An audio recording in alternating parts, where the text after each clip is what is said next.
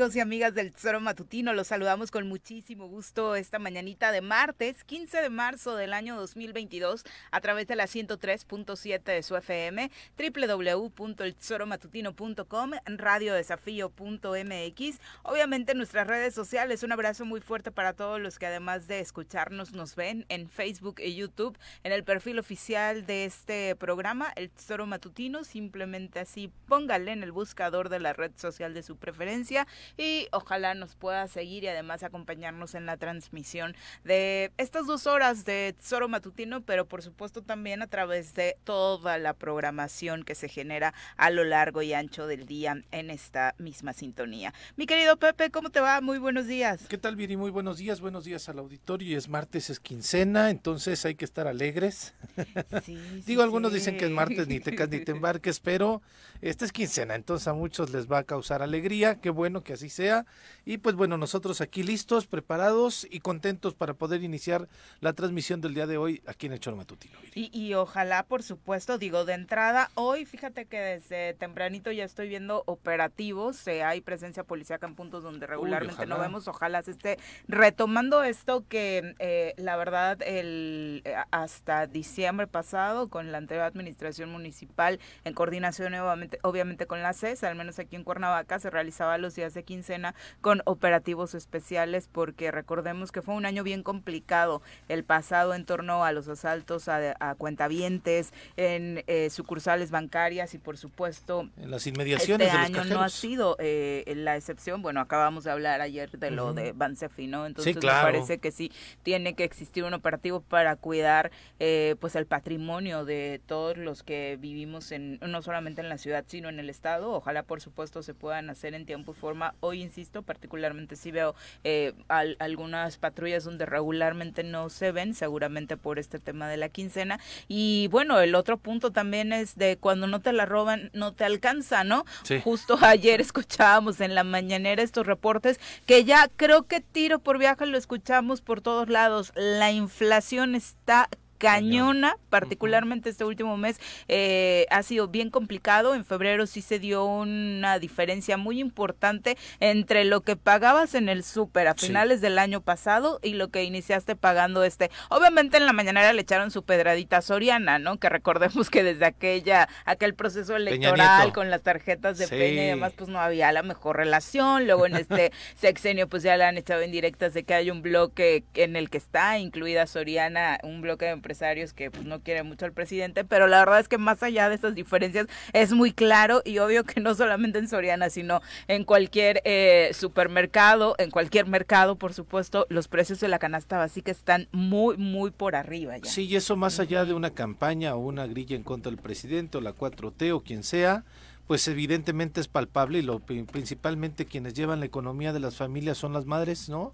Y son las administradoras del hogar y eh, pues ahí evidentemente cuando realizan las compras diarias Viri, pues es cuando se dan cuenta de que la situación está complicada. Bueno, el kilo de tortilla ya 30 pesos está eh, pues, yo nunca me imaginé que el kilo de tortilla estuviera a 30 pesos.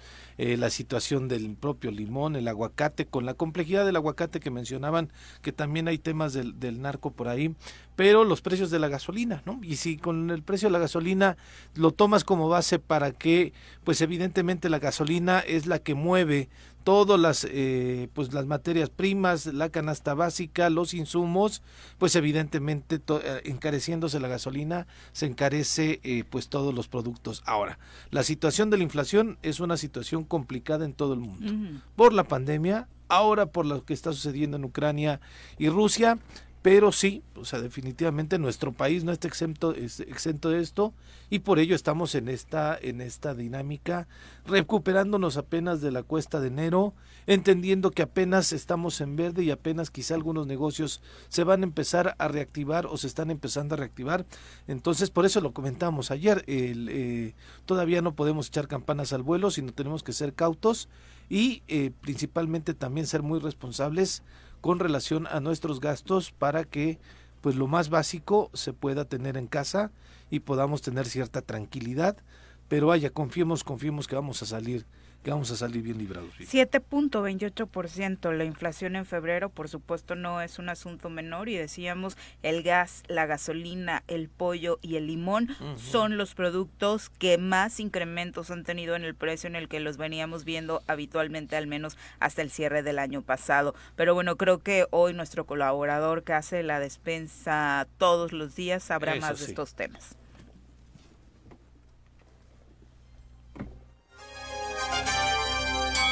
Ladies and gentlemen, llegó en esta esquina de la cabina del Zor Matutino el terror de Juan José Arrece, el amigo de todas las colonias de Cuernavaca, águila de nacimiento, merengue por adopción y vaquero por decisión, un político de altura. Él es Francisco Paco Santillán.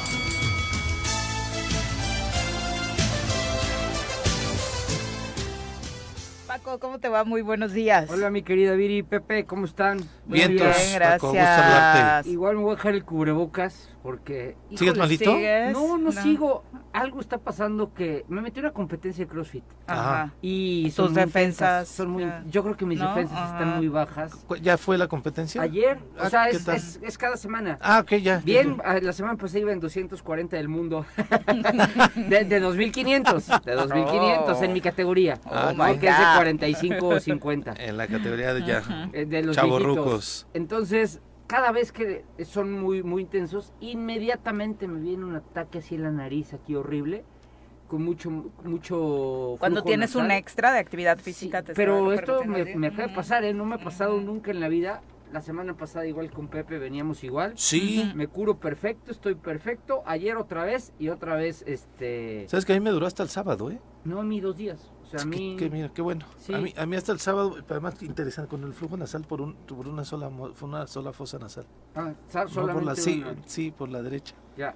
Pues así andamos. Y del tema de Repercusiones del COVID, ¿no? no. También. Ah, bueno, quizá. En el caso de, de Probablemente sí. Nunca me había pasado, ¿eh? O sea, había hecho buenos niveles de ejercicio y, y, aguantaba perfecto. De repente lo que hice Viri, yo creo que traigo un bajón de, de de defensas. De defensas. Sí, pues le pega al sistema inmunológico, caño, ¿no? O sea, se activa todo tu aparato para salir a contrarrestar al COVID y bueno. Y otra vez. Y del tema del, del súper, si yo hago el súper en la casa, el mandado, fíjate, el hago el mandado en el mercado eh, con un amigo mío, Omar, que lo quiero mucho, caro. Está caro, caro, caro, porque lo que compras es fruta y verdura y, y, y sí siento muy altos los precios. Pero luego te vas al supermercado a hacer en, la otra parte de las compras, hombre, está de locura, de locura. Eh, de verdad, llego como, llego a la casa con Mari y le digo, ¿qué onda con lo que está pasando? Está carísimo todo. Eh, lo que veas, yo más que fijarme en el precio individual, que la verdad es que no lo traigo tan claro. El total, ¿no? El total. Cuando llego y veo, eh, me pasan mi, mi cuenta, digo, que me pusieron de más, ¿no? Dirían en mi mm. pueblo que rompí. ¿A quién se, quién se llevó, no? Eh, ¿Qué chava me dio un beso, no? Porque se volvió carísimo, carísimo. Los productos que más subieron en febrero, el limón, como todos lo sabemos, tuvo un alza de 15.21%, es decir, de 62 pesos subió a 74 el kilo. El aguacate, con las complicaciones eh, que hemos tenido en el territorio para eh, surtir y abastecer todos los pedidos que a nivel nacional e internacional se generan, subió 8.70% el precio de 71 pesos a 78 el kilo. Luego le siguió el gas LP que pasó de 11.70 por litro a 21.73 por kilo de, eh, cilindro. El pollo también subió, el pollo entero de 45 a 47 pesos, la pechuga de pollo de 94 a 98, la carne de res también, la tortilla, como ya lo mencionábamos, aunque siento que sí te la están dando más cara donde la compras, eh, Pepe. 25 Aquí promedio, eh, sí, 20. 20, 20. ya es exagerado, ¿no? Ajá, 20 ya está alto, sí. Sí. de las que te dan a tres por tortilla, tres, la docena una tortilla por tres, ¿no? Eh, bueno, en el caso de los automóviles también, el costo de un automóvil eh, subió 2% prácticamente. Un Nissan Versa, por ejemplo, que fue el auto más vendido en 2021, pasó de 279 mil a 284. Ese es otro tema. El aumento en los precios de los autos es una locura. Eh, aquí está reflejando el Versa. Ya desde hace rato lo digo por el tema de que ya saben que tengo una familia ya que ya es una familia más grandecita. es, es, está imposible, ¿eh? O sea, estaba viendo, revisando el tema de las camionetas, porque necesitamos una camioneta para transportar a dos bebés. Atrás. Atrás. Con toda la seguridad. Exactamente. Hijo, hijo de su pelona, no, no, no hay forma, ¿eh? No, está carísimo. Y platicaba con unos amigos que me dicen que el alza en los automóviles ya trae más o menos unos, como un año. Como un año. Y es que viene así, que viene así, que, viene, así, no, no, no ha parado. Pues. Es una locura, es una locura. Yo creo que como no están teniendo que recuperar todo lo que no se dio durante el año de la pandemia, todo lo que no tuvieron en ventas, pero es un es, está de locos. Sí, es que fue de los sectores más perjudicados. ya no se diga los autos eléctricos que apenas se están produciendo en México. Peor tantito con ellos. La gasolina, obviamente, la de bajo octanaje subió 1.05%, de 20 pesos pasó a 21. La vivienda también es otro de los sectores en los que la inflación pegó. Una que costaba 2 millones 600 mil pesos pasó a 2 millones 700 mil. Es un eh, promedio de subida de 0.26%, pero que por supuesto en una vivienda se ve reflejado de forma importante. Y bueno, en los que de pronto se fueron a, la baja, de hecho no subieron ni se estancaron, sino al contrario, tuvieron eh, mejoras en sus costos, fueron productos como el jitomate, el tomate verde, la calabaza, la lechuga, la papa, el gas doméstico natural, la carne de cerdo y el frijol parte de los que de productos que compensaron por ahí esta inflación en la canasta básica. Pero por supuesto, cuando se va ahí el, el problema en nuestra economía, pues por supuesto trastoca absolutamente la vida de la familia. Y luego súmale que no se está emparejando la generación de empleos, pues se vuelve un tema muchísimo más complicado para sostener. Y aquí se subió el transporte de manera particular, ¿no? En el estado de Morelos. ¿Lo subieron? Sí, claro. ¿Unilateral? A 10 varos. Ah, sí, sí, sí, acuérdate. Entonces, ahora en este regreso a clases tienes que enfrentarte los papás que utilizan, eh, que sus hijos utilizan el transporte, pero además hay papás que llevan a los hijos en el transporte público y eso también les da un golpe en la economía. Porque van, ellos regresan a sus casas, vuelven a ir por ellos para y regresarlos a la casa. Son cuatro, sí, ¿no? Mínimo. Mínimo mínimo. Son seis realmente, ¿no? Sí, y que está, como dices, pegando ahora que ya se reactivó totalmente el, trabajo presencial en las escuelas, ¿no? Así es, ¿no? Entonces sí, la situación está siendo complicada para todo el país. Creo que el presidente Andrés Manuel, y ahí sí yo lo desconozco, el día de ayer mencionaba que la inflación de Estados Unidos, que también Estados Unidos tiene una complicación en su en la inflación. Sí. Y él hacía la comparación de que pues en Estados Unidos está más fuerte la inflación que aquí en México. que estaban viniendo a surtirse a los estados del norte, ¿no? Entonces, este, eso, eso no lo sé, pero tampoco me da una esperanza, ¿no?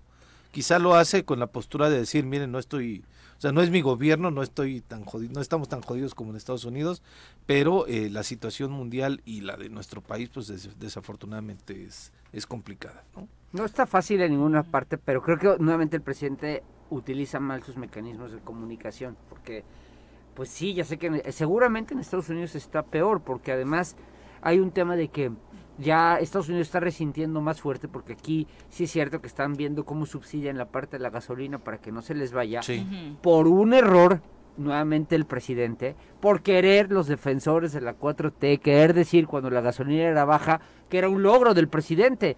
Se les dijo mil veces, la gasolina baja no es un logro del presidente, como tampoco lo es si la gasolina está alta. Pero como han manejado ese discurso, ahora tienen que subsidiar la gasolina. En Estados Unidos, que no se meten en esos rollos, ahí sí es oferta, demanda y como Dios les dé entender, eh, la gasolina está ya muy alta. Y sí es de las cosas que, las digamos, las pocas cosas que le están pegando a Biden en el tema de la guerra, que es ya el americano tradicional, el americano profundo, al que le, vale gorro, lo único que le importa es lo de la vida familiar y, su, lo cotidiano, su cotidianidad, su, entorno. Exactamente, ya ve la gasolina muy cara, producto de la guerra, y ya dicen, ya, ya, ya, ya lo señalan y lo vinculan a la guerra. Entonces, eso es lo que sí, ya con Biden empieza a generar precisamente el precio de la gasolina. Pero vuelvo a lo mismo. Creo que el presidente lo primero que tiene que hacer es echar a andar las políticas de, de, control eh, macroeconómico. Eh, están ya ha, subido las tasas de interés, sí, Banco de México está subiendo las tasas de interés, pero siguen siendo muy bajo el incremento. La tasa de interés en México es del 4%, en Estados Unidos estaba en cero antes de esto. Ahorita ya están en el 3% las tasas. o sea, Estados Unidos le está metiendo velocidad. En México vamos muy lento porque son las políticas monetarias para poder controlar la inflación. Y creo que México no está eh, tomando los mecanismos que, que tiene a su disposición para poder hacerlo cuando vas a ver que en poco tiempo Estados Unidos va a poder controlar la inflación y México tiene seis meses con incrementos inflacionarios muy altos. Sí, Entonces, definitivamente. A ver si, si, ahí el presidente mejor le echa ganas y, y, le pone atención y, con, y, coordinación con Banco de México para meter un alto a este rollo. Y fíjate que en ese en ese sentido, Paco, de la comparación de los precios de gasolina, ayer mismo empezó a circular un, un documento eh, no sé si es oficial, eh, pero eh, en donde evidentemente nuestro país la gasolina está más abajo que Estados Unidos, que o sea, estamos como en el lugar número 10, ¿no? De las más caras, o sea, la más cara está, no recuerdo ahorita, lo, trataré de buscar el documento, no le presté mucha atención ayer, pero este Sí, evidentemente la gasolina en México es más barata que en Estados Unidos, pero es justamente porque tiene un subsidio. Sí, claro. ¿no? Y porque además en esta semana se anunció otro subsidio que este todavía me parece ser que no se aplica, no sé si cuándo a partir de cuándo lo van a realizar, pero es justamente también esa esa parte de cómo el propio estado eh, le mete lana para que la gasolina no sea tan cara y eso evidentemente nos genera un espejismo. Ayer lo dijo el titular de la Profeco, que precisamente México es uno de los países que tienen el combustible más económico. Recuerden que los lunes en la mañanera, bueno, cada día tiene su tema. Ayer le toca ir al titular de la Profeco. Él indicó que el precio convertido a pesos por litro de la gasolina de bajo octanaje es de 45.60 pesos en Alemania, de 43.82 pesos en Francia, de 39.74 pesos en España, de 32.62 en Estados Unidos, de 30.96 en Canadá, de 28.61 pesos en China y de 22.42 pesos promedio esta semana en México, ¿no? Prácticamente 20, 23 pesos más que en Alemania, donde está la más cara actualmente. Y justo nos ponen estos países de 8, 8 pesitos, bueno, casi 10 pesitos más en Estados Unidos, ¿no? Yo entiendo que la gasolina no es el aguacate o los limones mm. que se dan en la tierra y si tenemos tierra fértil, mm. pues tenemos mucho aguacate y si no tenemos tierra fértil no lo tenemos. No es el caso de la gasolina. Pero el problema en México es que han convertido el precio de la gasolina en, un, eje político. En un, eh, o sea, pero no deja de ser, la gasolina no es más que un, es, es, un bien, es un producto que se guía por las leyes de la oferta y la demanda y con todo lo que eso implica. Entonces, claro, en México como hemos vivido eternamente con el tema del subsidio a la gasolina, porque lo metes como política de casi casi de seguridad nacional y que no se nos vaya el precio de la gasolina, en lugar de, someterlo a los precios internacionales, eh, a, los flujos del mercado internacional, pues México eh, está siempre metido en el debate de si la gasolina está alta o está baja. Y eso nos lleva a que, bueno, se gasta dinero subsidiando gasolina. Ese dinero del subsidio de la gasolina desde mi punto de vista, se debería, deberías de dejar de subsidiarla y deberías de invertirlo en el transporte público. Con todo lo que tú gastas subsidiando a la gasolina, tendrías para generar un mecanismo de transporte público, eh, perdón que lo diga, pero es la verdad, si hacemos cuentas, estilo europeo, donde a los, a las, a los mexicanos donde los mexicanos prefiriéramos venir en el transporte público antes que estar gaste y gaste y gaste y gaste en gasolina, que además el, hace muy contaminante. Es un tema eh, ecológico. es un tema ecológico. De movilidad, además. Sí, que a largo plazo nos va a costar. más. exactamente, pero estamos inmersos en este debate. Entonces ya, el tema de la gasolina es si la gasolina está barata, bendito presidente Es que electoralmente es muy redituable, Paco. Sí, y lo han hecho, y desde Peña, los gasolinazos, y desde Calderón, vamos a bajar el precio de la gasolina, y nadie le dice a la gente que mejor la gasolina que fluya como tiene que fluir en un mercado internacional y en lugar de estar gastándonos dinero en subsidiar lo que lo único que beneficia es al transportista, no, al, no al ciudadano común, mete un fregado mecanismo de transporte colectivo de primer nivel y eso entonces ya no tienes que hablar de la gasolina. En Europa el precio de la gasolina es carísimo, efectivamente. Yo viví en España y es carísimo pero no es debate porque nadie usa coche. Claro. Porque usas el coche cuando, uy, ah, vamos, vámonos de viaje a, a Casteldefels, a la playa ahí de Barcelona, o vámonos, vamos a salir a Siches, órale, ahí tomamos el coche.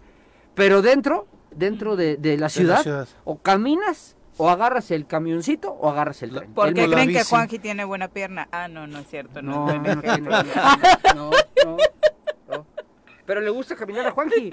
Ahí anda con su perro para todos lados. siempre cuenta esta parte de su vida en Bélgica en bicicleta, ¿no? Claro. claro. O sea, en bicicleta para ir al tren y tomar el trayecto más largo ya en, transporte decente, un transporte moderno y decente, y regresarse a casa en bici, ¿no? Sí, es que es esa, esa lógica que tenemos de la comodidad del vehículo, del podernos mover nosotros solos para donde queramos. Y la, y la este, fanfarronería de que el que trae el buen coche, que les encanta a los mexicanos andar, andar con ese tema. Sí, claro. Pero a mí me encantaría, híjoles, ¿cómo no está el Jordi? Que ese sí es Chairo, Chairo, Chairo. Ya le marcamos, ¿eh? no te preocupes. para, está, así está agendado hoy.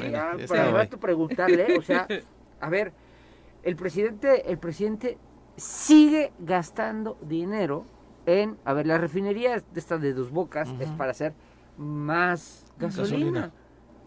¿Por qué? Es que, es que es lo que todo el mundo, o sea, todas las personas en nos preguntamos. Ah, es que la autonomía y no sé qué, y compramos Dirk Park en Estados Unidos. Ah, qué fregón. Me cae que si ese dinero, el presidente, en lugar de habérselo gastado en eso, lo utiliza en meterle a cada estado un sistema de transporte colectivo bueno, no estaríamos avanzando tres pasos y no retrocediendo porque la dinámica del mundo no es ir a más gasolina, claro. es, eliminarla. Y que estos transportes públicos solamente hay pocos estados o pocos lugares donde los están teniendo, a través de los metrobús, a través incluso, bueno, este en la Ciudad de México los cables estos, los teleféricos que están eh, colocando, que son transporte público, que son transporte masivo, que es un transporte con energías distintas, ¿no? También digo, el teleférico es a través de la electricidad. El Metrobús es un esquema muy interesante que empezó a funcionar en la Ciudad de México no, y a partir de Marcelo. ¿no? A minorar el problema con la el Metrobús empezó sí, con Marcelo, no fue con Andrés. No, fue con Andrés hizo los segundos pisos, ¿no? Pero este con Marcelo acá en Hidalgo ya vemos que hay un Metrobús también. Bueno, no, Tuzobús. Tuzobús. En Guadalajara también hay un esquema este similar. Puebla también. Aquí se trató de meter, pero ya sabes a tus compadres, entre a, los, tus compadres el siempre los, los, ya sabes, los rufianes de siempre, ya alias Dagoberto siempre peleando qué por feo que le digas no no no ese es, y se lo digo a él directamente como como el barbaján que es porque es un barbaján él él es este una persona que no permitió aquí que se diera. Es cierto Cuernavaca había que analizar si Cuernavaca o, como, estaba planeado el metro el el, el, el, Morebús daba para ponerse en Cuernavaca. En eso sí les concedo la razón pero de que se perdiera una inversión para hacer un mecanismo diferente de transporte colectivo, se necesita. Sí se, perdió, ¿eh? Sí, claro. Oye, pero además es que solo pensamos en Cuernavaca centro, ¿no? Cuando obviamente los este municipios, Cuernavaca eh, centro. ajá, los municipios de, de, al lado circunvecinos obviamente necesitan una vía para llegar a la ciudad y obviamente pensar en cómo transportabas toda esta gente a las entradas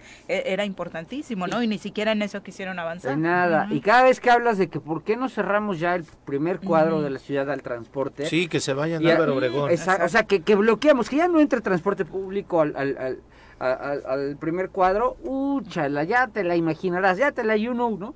Salen todos con, no, ¿cómo crees? E incluso los usuarios, porque Sí, que no queremos caminar. Ese es el tema, ese es el tema que tantas veces he discutido con amigos míos, eh, con personas incluso mayores, que les digo, jefita, echarse unos pasos le hace bien, de verdad, le da vida, le da vida. Yo sé que la orografía de Cuernavaca es difícil, porque es subidas, bajadas, porque es barranca, sí, pero de verdad deberían de ver a las personas en otros países del mundo de 90 años caminando por la ciudad.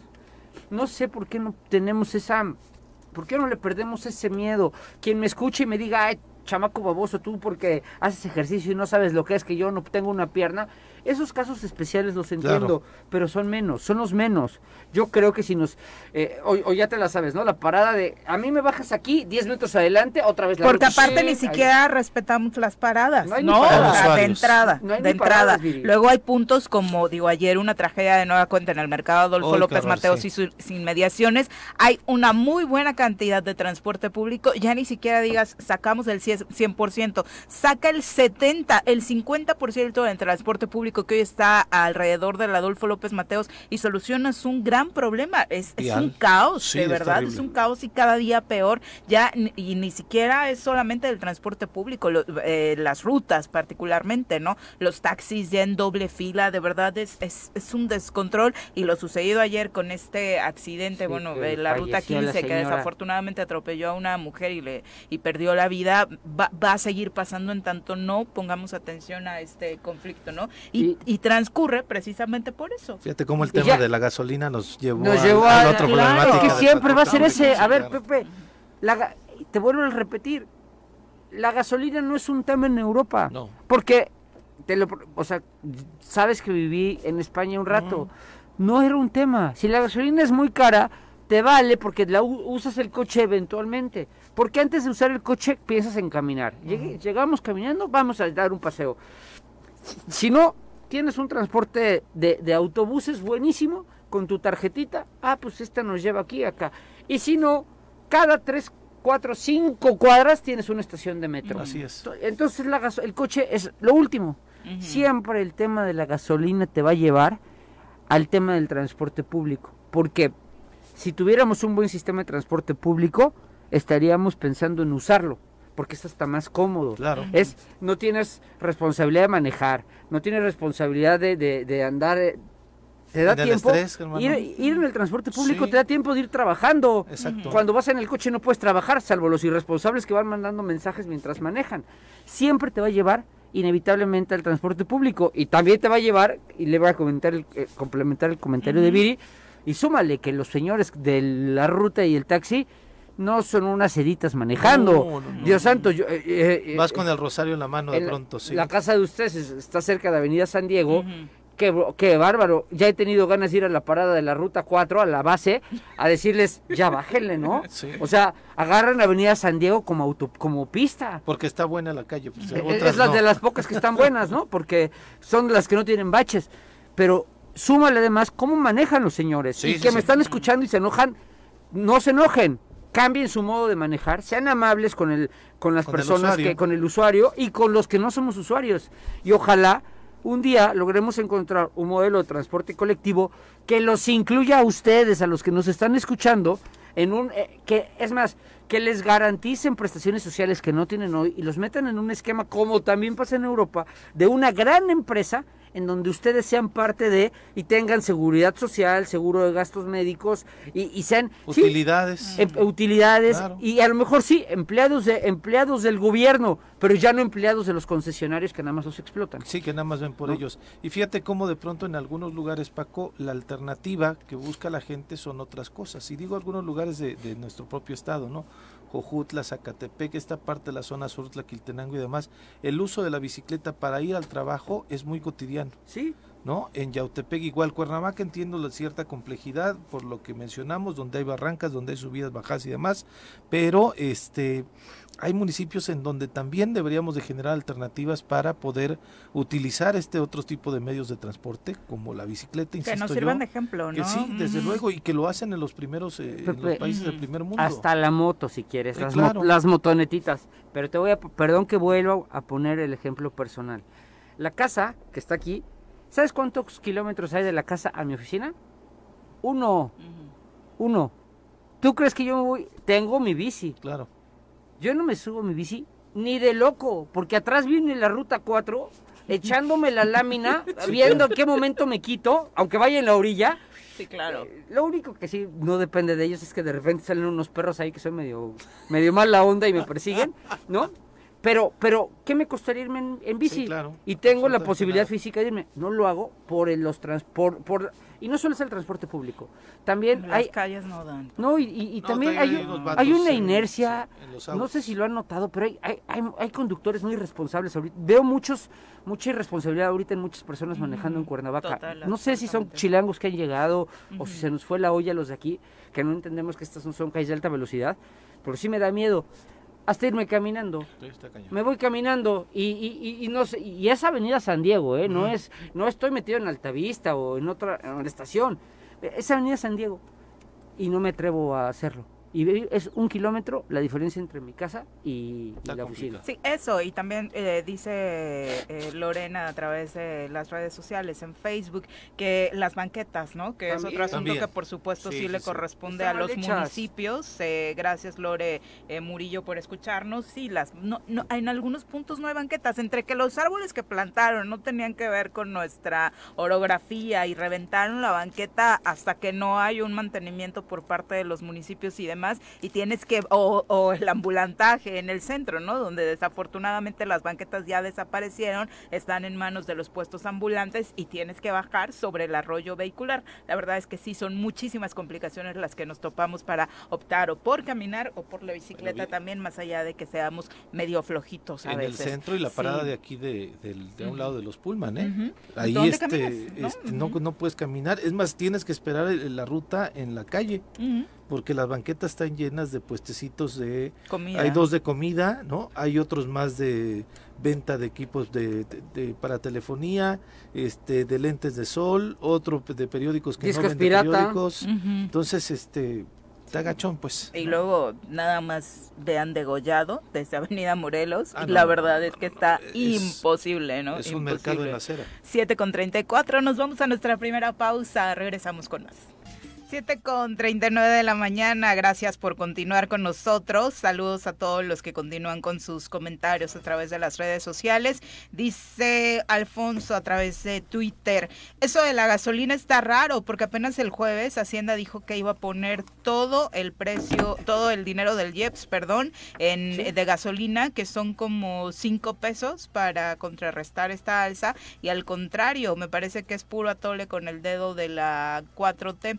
Bueno, por eso ayer eh, hacían este comparativo de, los precios, ¿no? Que incluso han aumentado a nivel mundial y con todo y este apoyo que se da, de hecho el gobierno de México lo anunciaba, hasta el viernes 18 de marzo habrá un estímulo fiscal sobre el IEPS del 100% para la gasolina regular, para la gasolina premium y para el diésel. Con estos apoyos, decía mm, en su cuenta oficial el gobierno de México, Hacienda busca controlar los precios de los combustibles a favor de los consumidores. Aquí sí creo que no es un asunto de atole con el dedo, Alfonso, sí es un tema en el que se dispararon los precios y pues se está ayudando a minorar un poco. Esto, este anuncio no quería decir que no iba a seguir subiendo, ¿no? Sí, así es, no, pero bueno. Pero además sí, o sea, sí está programado, pero vuelve a lo mismo. No es lo mejor. no, es, lo mejor, o sea, tendríamos, si es, es, eh, eh, es que vuelvo, eh, a ver, es que es el presidente de México hoy, antes también lo hizo Peña, quien convirtió el debate de la gasolina en un debate de política pública cuando es un debate de mercados de mercados de consumo. Y hoy pareciera que la gasolina está baja. Ay bendito presidente López Obrador los chairos. La, gasolina está altísima se los dijimos ese es un peligro para México los fifís. Y no es así estamos sujetos a un vaivén y en donde nada más estamos gastando dinero mal empleado para que paremos o intervengamos en el mercado económico, en el mercado económico. Sí, sí, sí. Pero bueno. Bueno, eh, Roberto Figueroa también dice, en Cuernavaca podría generarse un programa de mejoramiento en el transporte público con dos rutas, la 1 y la 13, con prepago y sistema de GPS. bueno, la 13 particularmente en este programa lo hemos dicho, la verdad es que es una de las rutas que le ha apostado por la modernización. Eh, al 100, ¿no? Ha unificado casi sus fuimos, Bueno, fue injusto porque tiene toda la razón Roberto. La 1 y la 13 han hecho grandes esfuerzos por mejorar la educación de sus conductores, 5 también, sus unidades, sus mecanismos de cobro, su modelo de su modelo de negocio, su modelo de empresa. Sí, es cierto, esas son esas digamos apártenmelas, ¿no? porque porque son diferentes. La 6 también con Aurelio le está echando muchas ganas para mejorar, de verdad, lo porque lo veo. Pero si me apartas esas, si me las quitas, no, si pones otras son terribles, es un caos. Pero bueno. Y el estado de las unidades, ¿no? No, pues esas y después los taxis también, ¿no? Que híjole. Los, los taxis son... Es otro tema. Es otro tema. En fin, eh, cambiando de tema, Viri, la Fiscalía Anticorrupción hoy está emitiendo un comunicado en la mañana. Imputó a Jorge N., exsecretario de Hacienda de Gobierno de Morelos, por los delitos de peculado, y ejercicio abusivo de funciones, ya que presuntamente pagó 21 millones de pesos, 21 millones 735 mil por la compra de papelería de forma irregular, pues no existió un contrato que validara la transacción, ni evidencia de que los bienes existieran. Además, Armando N., ex tesorero de la anterior administración estatal, también fue imputado por este caso, atribuyéndole el delito del ejercicio ilícito del servicio público, ya que presuntamente no evitó que se realizaran diversos pagos a la empresa Primeberg, binomio comercial SADCB, pese a que no se justificaban los pagos realizados a dicha empresa.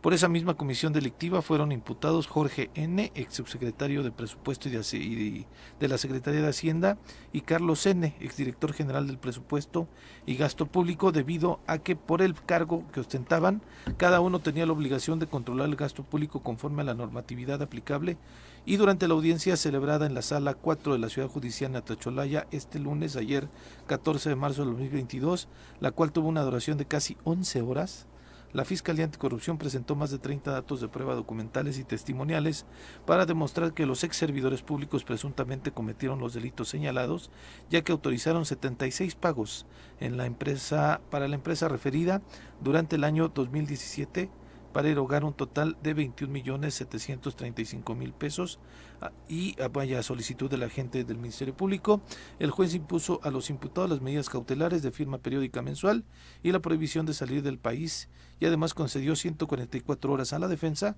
para la audiencia de vinculación a proceso. Esto da a conocer hoy la Fiscalía Anticorrupción. Que es parte, a ver, también del eh, proceso. es parte del proceso y cómo se sigue las, el proceso de, de, este tipo de Del desahogo, ¿eh? ¿no? De pruebas y demás. Sí. ¿no? Por lo mismo, a ver, ¿qué hemos dicho?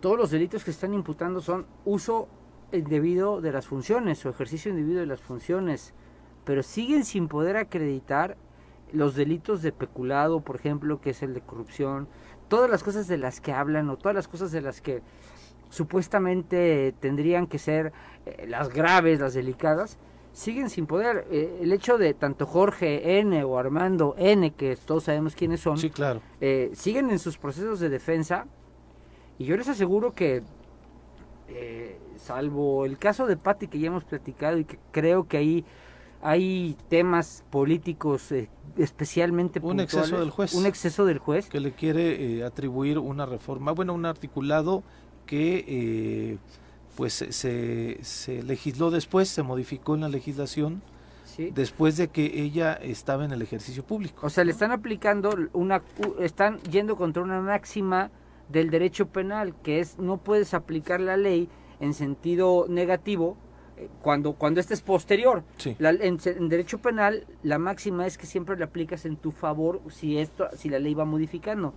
Pero bueno, eh, ojo, eh, si tú lo lees, lo revisas y escuchas, todo acto de corrupción o todo acto tiene que ser sancionado, eso no me queda la menor duda. Lo compartimos eso. Pero ojo, eh, ojo, lo que están ellos señalándoles son temas que siempre están con el mismo uso indebido del ejercicio público.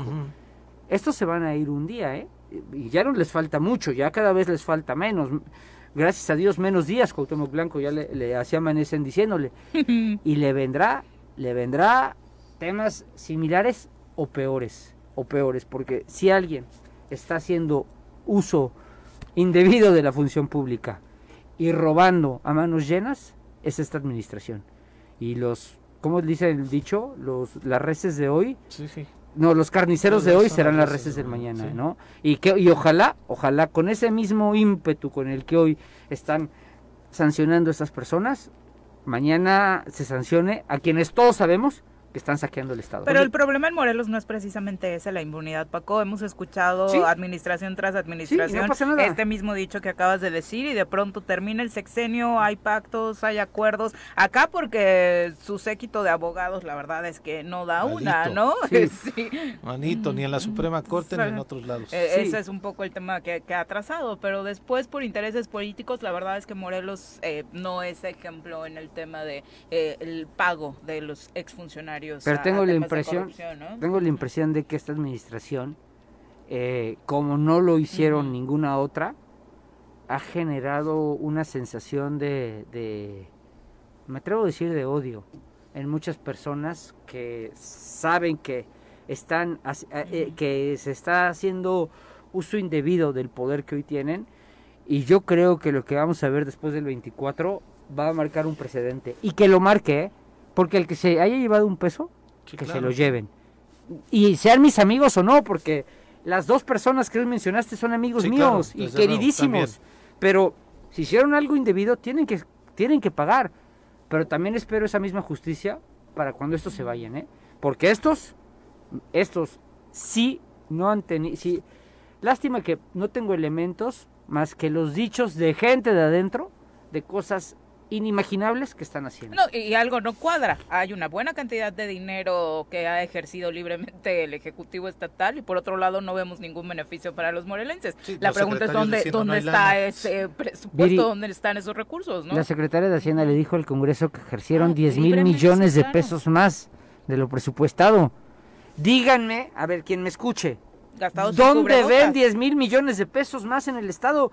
con 10 mil millones de pesos más, no hombre, ¿sabes cuántas obras podrías hacer? No, hasta, imagínate, mira, yo no sé, una obra de drenaje más o menos. el, Coruco Díaz que costó 800 millones. Ándale, ¿no? son, son, son, son, 10 Corucos Son 10 Corucos Díaz. Ponle que no los hagas en estadios, porque a ti te encanta porque tú ahí tienes tu corazoncito. Sí, pero son 10 Corucos Díaz. Ahora tradúcelo en carreteras. No, hombre, imagínate. Imagínate No tendríamos las En créditos a empresarios para generar empleos y recuperar. Eh, ahí, ándale. Destínale mil milloncitos de los 10, el 10%. Pero los empresarios aplaudían porque algunos aplaudían aquí que, que porque les dieron 300 este, millones. Aunque sea algo, ¿no? Decían. A 40. Aunque sea algo. Sí. Pero yo no conozco, ¿tú sí conoces a uno de esos 40? No, ninguno, no, es que yo no vi quien aplaudiera porque yo no conozco uno de esos 40, Pepe. Y yo fui secretario del trabajo y sí conozco a los empresarios de este estado. Y de verdad, ninguno me... Y desde los más fifís hasta los que tienen su negocio pequeño. Nadie me sabe decir dónde quedaron esos 40 millones. Es, digo, esos 300... ¿Cuánto? ¿300 millones? Sí, claro, Un préstamo, no, no, no, no me lo saben decir. No, pues hacíamos las cuentas y luego de repente estaban en 14 mil pesos. Sí, sí, también tampoco es que fuera así una Ahora, maravilla, a otro lado para que el corazón de Viri lata fuerte. Al Cruz Azul. no, ¿cuánto ah. anunciaron este, la del puente del pollo? ¿Cuatro millones? los cuatro millones. Imagínate, cuatro millones. ¿Para qué? porque Para una y ayudaron a reforzar el puente del pollo porque ya andaba un poquito mal. ¿Y sí lo reforzaron? Sí, Parece que sí. ¿Te parece que una barda de 10 metros pudiera costar 4 millones ¿10 metros? Sí. No manches, íbamos a, hacer, íbamos a hacer la barda de la secundaria 8 en Ocotepec y la iba a hacer yo con recursos propios y creo que me costaba 100 mil pesos. Mira no, no tan bien hechicita, pero bueno, ahí va a estar su barda, ¿no? No, bardona, no, sí, no, no tan fifí, pero íbamos a hacer para que se pudiera cerrar el terreno. Bueno, pero fue una de las obras magnas presumidas. Fue una de las obras que hicieron en el último, este, en este año incluso, Viri. La, inauguraron este en enero. Y, Pero mira, digo, esa, ah, ponle, ya está bien. Fue uno de los días que sí trabajó el gobernador en enero. Entre los, este, 10 mil. No, Pepe pues cuántos puentes de pollo no tendríamos en el pues estado. Pues sí, mano. Y... ¿Cuántos caminos, carreteras de lo que dependen de nuestro estado no estarían en buen estado? Es que estoy tratando de encontrar una media. A ver, vamos a parque. Oye, a ver, que se hubiera convertido, ya ves que el gobernador canchas de fútbol. Una, mira, remodelar las canchitas de fútbol. La estación la empastamos con creo que un millón y medio. La empastamos con, con este, con... Sí, sí, sí, de, césped natural. Natural y algo más le hicieron. Pero a ver, vamos a suponer que este gobernador fue tan mal alcalde, ha sido el peor alcalde de la historia de Cuernavaca, que, que trae vocación de alcalde. Ahora dice, ay, fui tan malo que quiero hacer. Va, que le hubiera metido drenaje y agua potable a todos los municipios del estado, a todos, para decir, pues oye, ese es, yo creo que todos sería lo básico, ¿no? Todas las habitaciones, todas las Morelos tiene drenaje y agua potable. Que saliera diciendo eso, pasaría a la historia como un gobernador, digo, malón, flojón, raterón, pero que ya hizo algo, Que ya hizo algo. Sí le daba. Con esos 10 mil millones más le daba, ¿eh? Con esos 10 mil millones más hasta solucionamos la deuda de Zapac en Cuernavaca.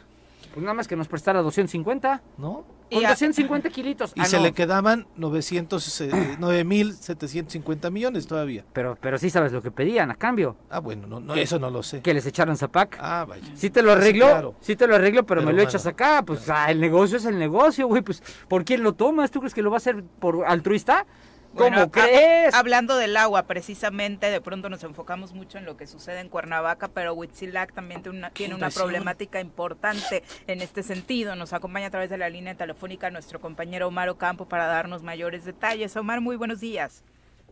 ¿Qué tal, Viri? Pepe, Paco, muy buenos días. Buenos días. Así es, Huitzilac no cuenta con una fuente de abastecimiento propia de agua potable. Imagínate. Todo el líquido lo tiene que traer de diferentes comunidades del Estado de México y los habitantes pues no tienen de otra más que pagar por él lo llevan de comunidades como Cuilan, San Juan Atzingo y Zempoala, que pertenecen al vecino estado. Así lo dio a conocer la investigadora especialista en gestión del agua, Amaya Julieta Campuzano Salazar, quien ha dicho que la situación del municipio de Los Altos de Morelos es preocupante y de ello perdón, están enterados autoridades de los tres niveles de gobierno. La doctora en Ciencias del Agua ha indicado lo anterior en el contexto del foro Ríos Vivos realizado allí en el Congreso. Escuchemos a la doctora en Ciencias del Agua, Amaya Julieta Capuzano Salazar.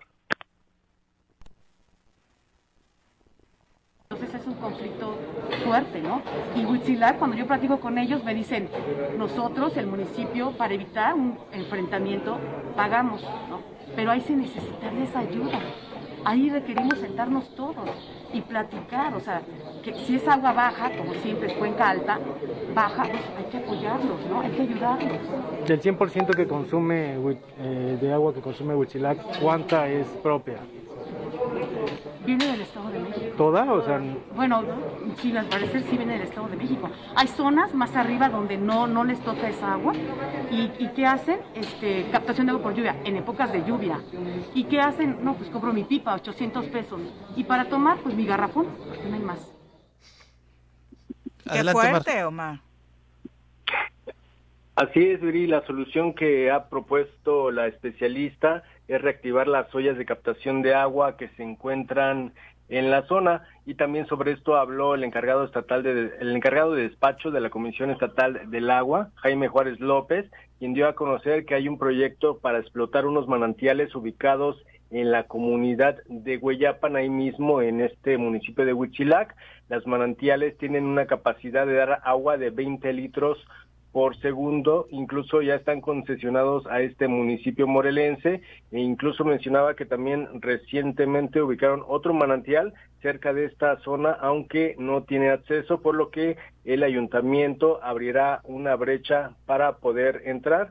Se está programado dar a conocer este proyecto después del 10 de abril cuando se lleve a cabo la revocación de mandato, ya que por ahora dijo el funcionario, pues hay veda electoral y no puede dar a conocer mayor información información, Viri. La verdad es que es oportuno conocer esta situación que vive este municipio porque de pronto nos enfocamos mucho en problemáticas propias de la zona, como la tala, como la inseguridad, lamentablemente, pero los conflictos del agua, se insiste, no solamente son de Cuernavaca, hay mucho trabajo que hacer en el estado y era justo lo que platicabas, Paco, hace unos momentos. Si el gobernador le pusiera un poquito de atención a estos temas, pues obviamente podríamos incluso trabajar eh, de forma intermunicipal, ¿no? Pero la verdad es que eh, siempre que los expertos se enfoquen en, darle visibilidad a esta problemática es positivo. Omar, muy buenos días.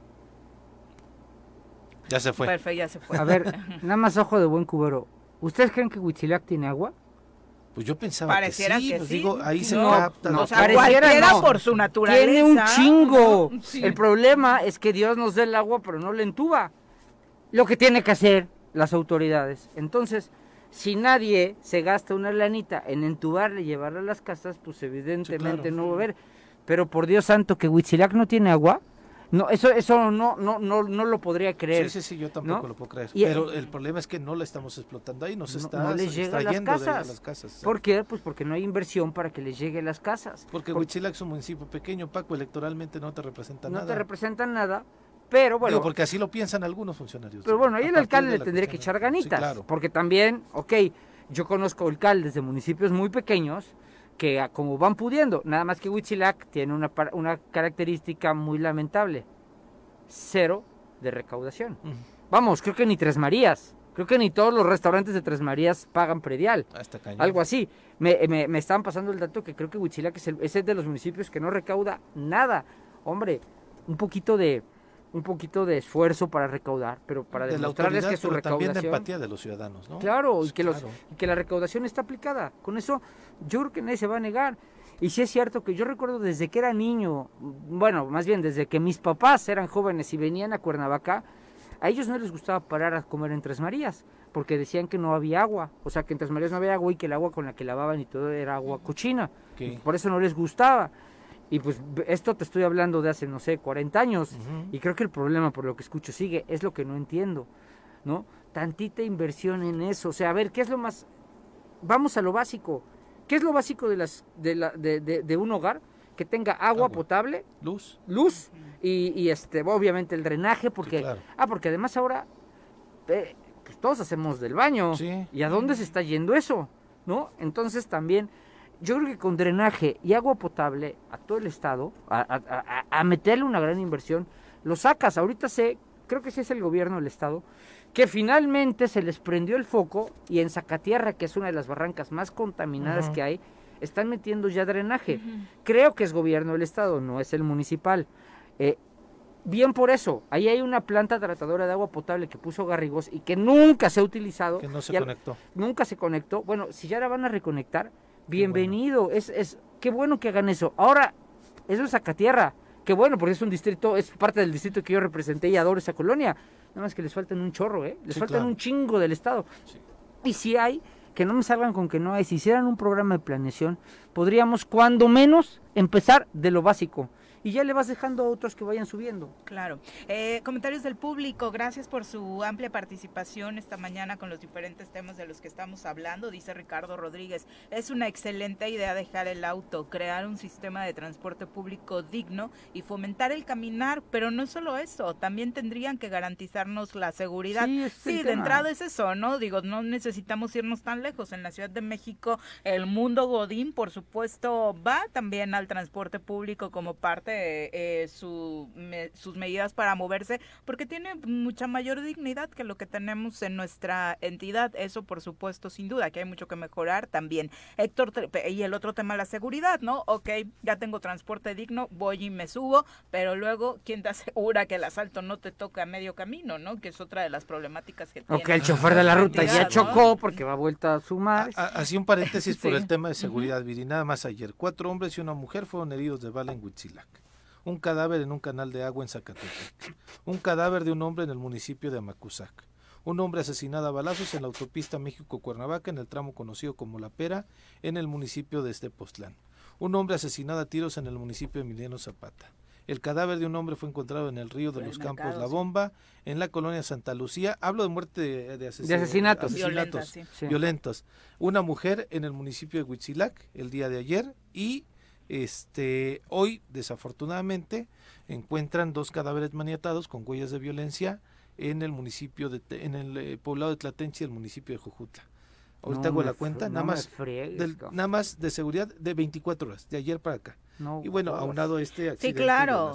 Y, la pregunta es si el gobernador otro lunes sin trabajar. Ah, pues hasta lunes, Otro lunes sin trabajar. Fue el clásico nacional. realmente increíble. Pero fue en Guadalajara. ¿qué crees? ¿Que eso es, eh, Viri, ¿tú crees que eso es impedimento para él?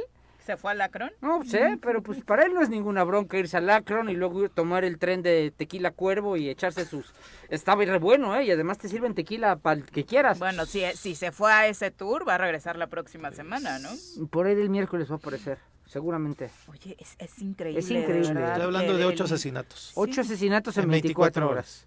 Un feminicidio. Oye, y ya lo vemos como es que es terrible. Como normal. Y, y la verdad es que después de la charla que teníamos ayer con el diputado Julio César Solís, sí nos volvemos a preguntar, ¿realmente a estas alturas del partido es válido que desde el Congreso también se les está dando este voto de buena voluntad en materia de seguridad? Eh, me parece que hablar de un pacto, por ah, supuesto, a, inicios de la administración viene bastante bien, por supuesto, le das el voto de confianza y demás, pero por Dios, llevamos tres años y medio y esta situación en lugar de mejorar, empeora peora. Por supuesto, les van a venir a presumir que con los marinos eh, las cosas podrían mejorar y hay dos o tres detenciones, pero ¿y luego? O sea, estos 10 asesinatos, por supuesto que con los marinos o sin los marinos, si no hay una estrategia local, no va a cambiar. Pero a ver, ¿un pacto para qué? ¿O de qué? Sí, sí, sí. ¿Qué va a decir? Perdón, ¿eh? es que... ahí el estornudo. ¿Qué va a decir ese pacto? ¿Qué, qué, qué, o sea, yo quiero mucho a Julio y a Agustín y sé que ellos lo dijeron, pero ¿Pacto para qué chingados? O sea que, ah, pactamos todos ayudar al, al, al, gobernador para acabar con la delincuencia. Bueno, creo que eso desde el momento en que tomas protesta lo haces. Claro. Yo eh, recuerdo cuando en nuestras épocas, que era Capela, que era un todavía más controvertido que Guarneros, le dijimos, bueno, el Capela sí era controvertido, Guarneros está escondido, Paco. Guarneros es, es, un mueble, perdón que lo diga, pero es un mueble. Capela por lo menos lo tenías declarando eh, muy fuerte, muy muy entrón, hasta arrogante, pero pero lo tenías ahí, ahí lo tenías ahí. Y todos decíamos, bueno, ¿qué necesitas? La ley que quieras te la ponemos. No, no, no vais a poner la ley de, de arte, de ¿cómo se llama? De corte marcial y de, ah, Pero es que aquí ni siquiera eso. No. hay una propuesta de necesito esta legislación para que las cosas mejoren en seguridad. Necesito más presupuesto porque las cámaras no funcionan. Necesito más lana porque no tengo elementos. Y necesito más lana y más lana y más lana. Y luego resulta que esa lana no se aterriza donde debe aterrizarse porque en la siguiente comparecencia te viene a decir lo mismo. Pero además la tiene. Te voy a decir por qué la tiene. Porque como no hay presupuesto y no le etiquetaron o no se hizo, o sea, es, el, presupuesto está libre albedrío del gobernador. ¿Qué crees? Pues ya nada más depende de su con tu jefe. Sí, claro. ¿Cuánto quieres? No, pues necesito 500 millones más para activar cámaras, poner todo el pinche estado lleno de cámaras. Es todo. Lo patético del caso es que en el caso de Guarneros mencionó en su comparecencia que con el presupuesto que tiene ni siquiera para pagar el internet. No, que no friegue. Para, las, para el funcionamiento de las cámaras. Entonces, imagínate, sea, el nivel de, de antes sí se podía? terrorífico. Tiene, tiene más que antes. ¿Y por qué antes sí se podía? ¿Por qué ningún diputado le dice, a ver, pero antes sí funcionaban? Antes se les daba mantenimiento, que es lo caro. Antes estaban de las 3.000, estaban funcionando las 3.000. Ustedes dejaron de pagar el mantenimiento. ¿Por qué si tienen más presupuesto ahora? ¿Por qué? O, ah, es que invertimos en unos tanques antinarcotraficantes que destruyen a todo narco. Nuevas patrullas.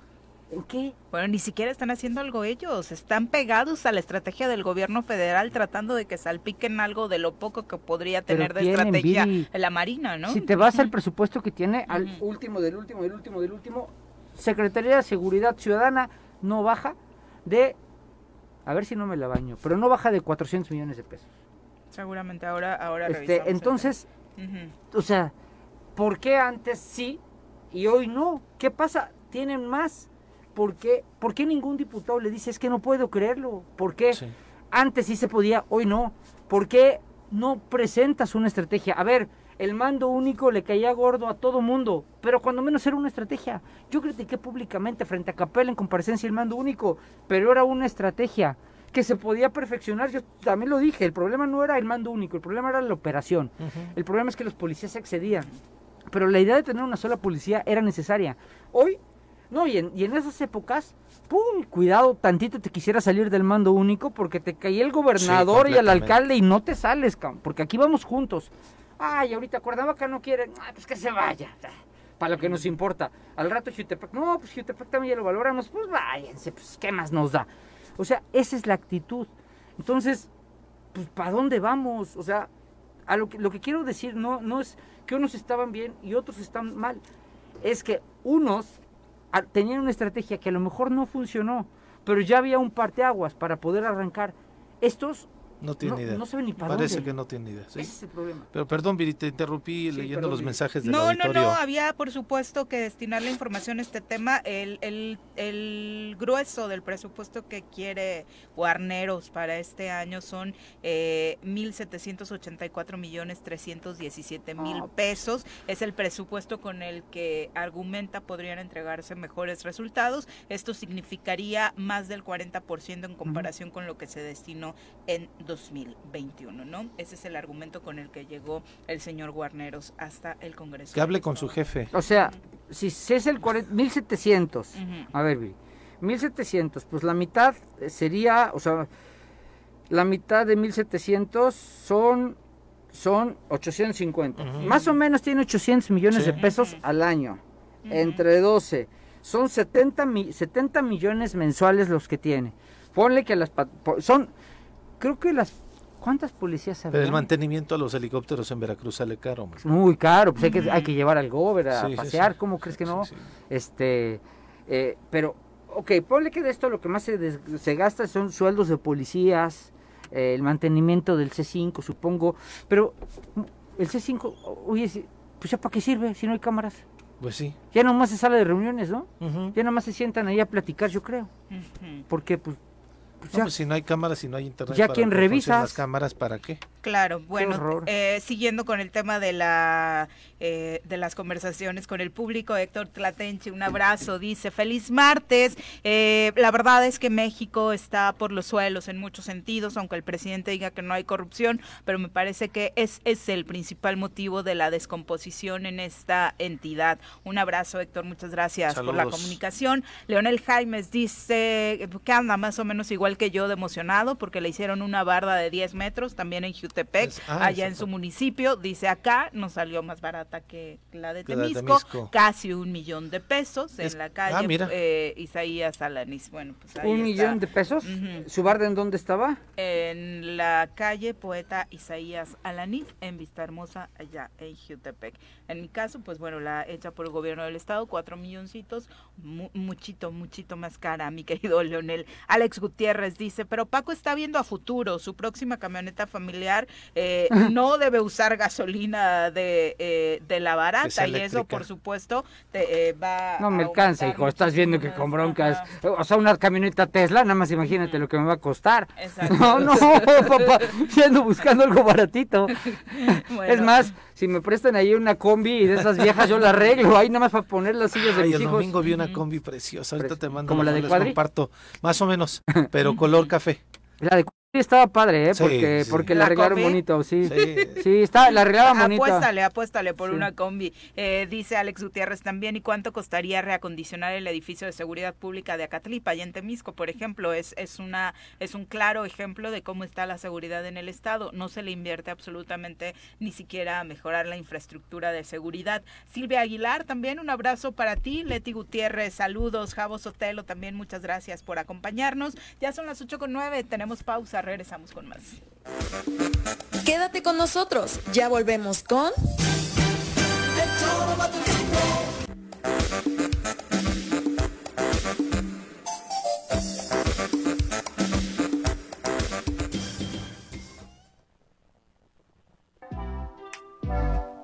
Copicopias Cuernavaca. ¿Necesitas imprimir? No busques más. Copicopias es tu mejor opción. Somos los expertos en publicidad, impresiones, fotocopiado y diseño web. Te ayudamos con tus tarjetas, volantes, lonas, escaneo, sublimado, vinil, playeras y mucho más. Visita nuestro catálogo y agréganos en WhatsApp al 777-349-5053 o llámanos al 777-244-4232. Encuéntranos en San Cristóbal número 3, Colonia San Cristóbal, en Cuernavaca, Morelos.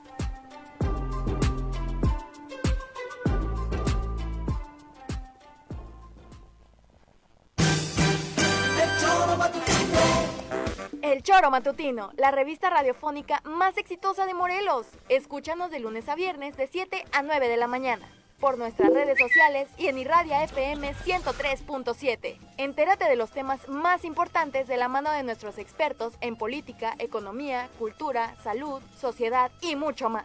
Únete a la visión única de nuestros conductores sin censura. Somos El Choro Matutino. Vamos.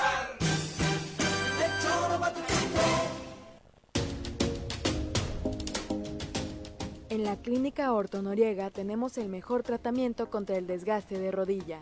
Ofrecemos aplicación de viscosuplementación, un gel aplicado en la articulación, el cual evita un mayor desgaste y cirugía, fortaleciendo el cartílago. Este procedimiento se realiza en el consultorio de manera ambulatoria. Para más información, llama al 777-315-0863.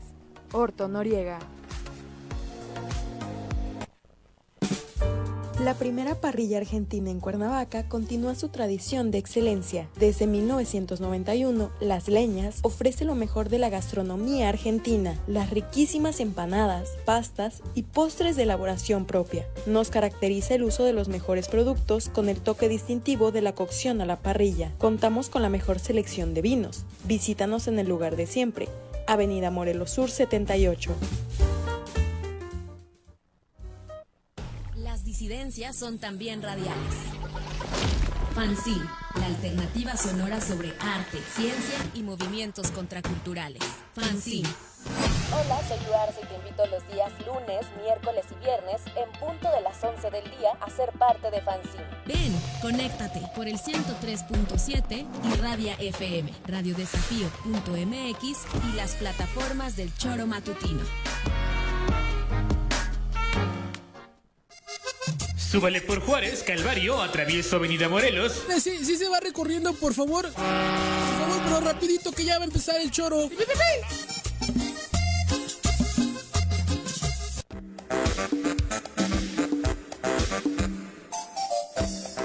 8 con 13 de la mañana, nada más para redondear los datos en torno a la obra pública. Lo dicho por el gobernador del estado de Morelos en su informe es que durante el año 2021 se invirtieron 349 millones 621 mil 673 pesos en más de 400 obras en materia de salud, infraestructura carretera, seguridad, cultura, deporte y educación. ¿Cuánto?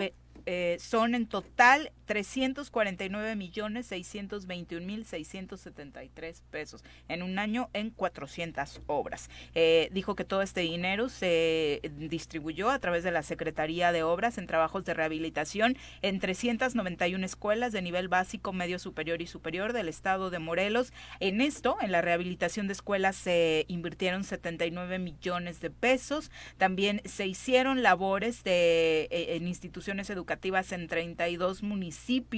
Dice eh, Cuauhtémoc Blanco en su informe que su prioridad es obviamente trabajar en esta materia para que niñas, niños y jóvenes tengan condiciones más dignas para estudiar. Dijo que también en Cuautla, por ejemplo, se atendió una reparación en el Museo de la Independencia, en el Panteón, en la primera Casa Real, es decir, la actual sede de la presidencia, en Jojutla, en el antiguo Hospital Civil y en la presidencia, en Zacatepec, en el mercado y en la hacienda vieja y en Yecapixtla en el acueducto de Teja, eh, Tecajec. Eh, son parte de las cosas que se hicieron, la modernización de la unidad deportiva Lagunilla aquí en Cuernavaca y en temas de salud dice que se edificó la unidad médica de especialidades en Yautepec que sigue eh, trabajando para terminarse pronto, ¿no? La verdad es que eh, es, es, un tema complicado porque de estas 400 obras la verdad es que muchas de ellas o ya habían iniciado y no se han terminado, ¿no? Exactamente, y, nada más solamente se les está pues tratando de, complementar. Nada más en la que dijiste, Viri, de, este, bueno, que no dijiste tú que leíste de ese comunicado eh, que, dijo, que dijo el gobernador, nada más caigo que la presidencia de, de Jojutla y el mercado de Zacatepec son recursos del Fonden derivados del sismo. Todos esos eh, relacionados con el, los de Jojutla también. Pero a Cuautla, güey. Ah, bueno, sí, seguramente la va a inaugurar. Bueno, también acuérdate que decía que él gestionó lo del edificio de la universidad que todavía ni siquiera pagan. Ah, eh, ni siquiera ahorita ya no. lo gestionó? no. Ahorita ya no lo Cuando lo iban a entregar, si lo gestionó ahorita que se debe, pues ya no lo gestionó. Y, ya nada más reconocer que en la comparecencia lo que dijo la secretaria fue, sí hemos hecho obritas. Obritas. Así fue lo que dijo, textual por cariñositas. No, no, no. bueno, son las 8 con 10. Rapidísimo una cosa nomás, Viri. 360 millones en obras. De un presupuesto de 38 mil millones de pesos. Bueno, eran 33 mil y dijo la secretaria que llegaron 10 mil más. 43 mil millones de pesos. No es, creo que no es ni el, no es ni el 1% en obra pública. No es ni el 1% del presupuesto del Estado en obra pública. De ese nivel es lo que estamos viendo. Vamos a concederles el 1%. Sigue siendo de risa, por supuesto que en un estado que necesita tanta inversión en esta materia. Estás de buena onda porque te hicieron el puente del pollo. Sí, la verdad es que me emociona mucho. No lo he podido ver, voy a ir a tomarme la foto, de verdad. Tú les perdonas todo por tu puente del pollo. Eh, a tomarme la foto ahí en el Puente del Pollo. Son las 8 con 16. Vamos eh, con nuestra querida Nat Carran con este martes donde estamos aprendiendo de feminismo. Nat, ¿cómo te va? Muy buenos días. Muy buenos días, Viri. Buenos días, Pepe, Paco, a toda la audiencia que está sintonizando hoy el choro matutino. Buen día, buena semana, buen mes y buen preinicio de la primavera. Ay, cuánta felicitación y buenos deseos. No. Todo bonito. de todo eso. De, algo. y buena quincena te faltó decir. Ay, y buena quincena, tienes toda la razón.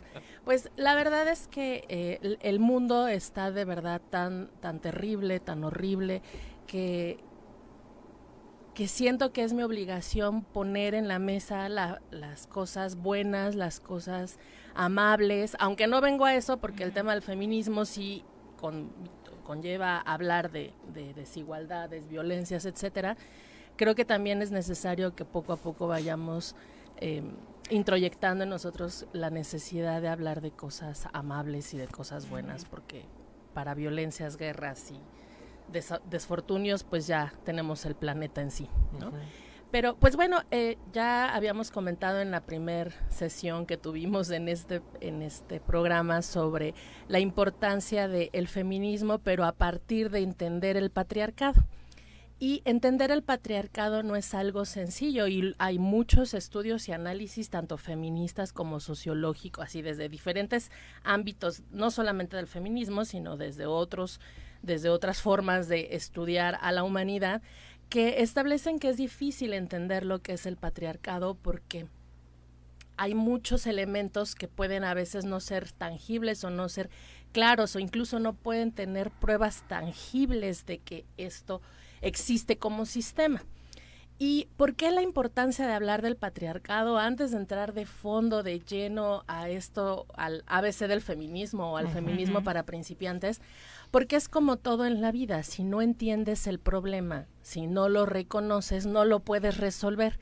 En tanto no entendamos qué es el patriarcado, pues vamos a seguir recibiendo todos los comentarios y todas las amenazas y todas las cosas que hemos recibido, especialmente en el marco del 8 de marzo.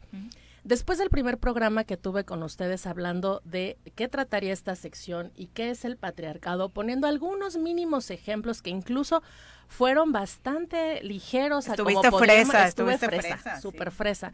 Estuve muy respetuosa tratando de decirles, mires, miren hombres, las cosas están así, comprendanos, ayúdenos. Bueno, no importó, recibí amenazas en redes sociales, me dijeron que necesitaban, que lo que necesitábamos era balas y cárcel, que lo que necesitábamos era regresarnos a la cocina, ponernos a hacer comida porque pareciera que la inutilidad de los hombres, de muchos de ellos, pues no da ni para hacerse un sándwich, ¿no? Entonces como... Yo soy muy inútil en ah, esas cosas.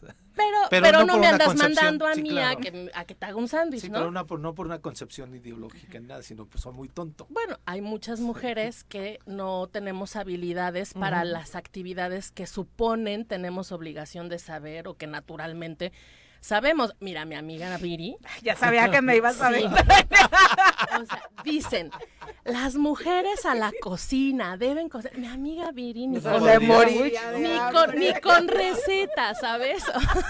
ni con receta. ¿Por qué? Pues porque no son cosas con las que una nazca. Aprendes. ¿Y por qué lo aprendes? Porque te dicen que como mujer tienes que saber cocinar, como a los hombres les dicen que como hombres debería gustarles el fútbol o deberían saber usar un martillo o un taladro o arreglar un coche, cuando yo también exijo como hombre que se quite ese dicho de que no sabe cambiar ni una llanta. Porque como hombre no sé cambiar una llanta. Parejo, por favor. ¿Y cómo sabes cambiar una llanta? Pues practicándolo, pues así no es que traigas un chip de, a ver, Pepe, tú sabrás cambiar llanta, Viri, tú sabrás hacer mole, pues no, o sea, la realidad no es así, son construcciones sociales que nos van poniendo si al nacer somos hombres o nos identifican como hombres o nos identifican como mujeres. Entonces, en tanto no entendamos qué es el patriarcado, pues vamos a ir a seguir yendo por la vida criticando todo lo que las feministas hagamos. Y la idea de este espacio no es decirles no nos critiquen. A mí la verdad es que no me importa si me señalan con el dedo, dijera mi comadre Alaska.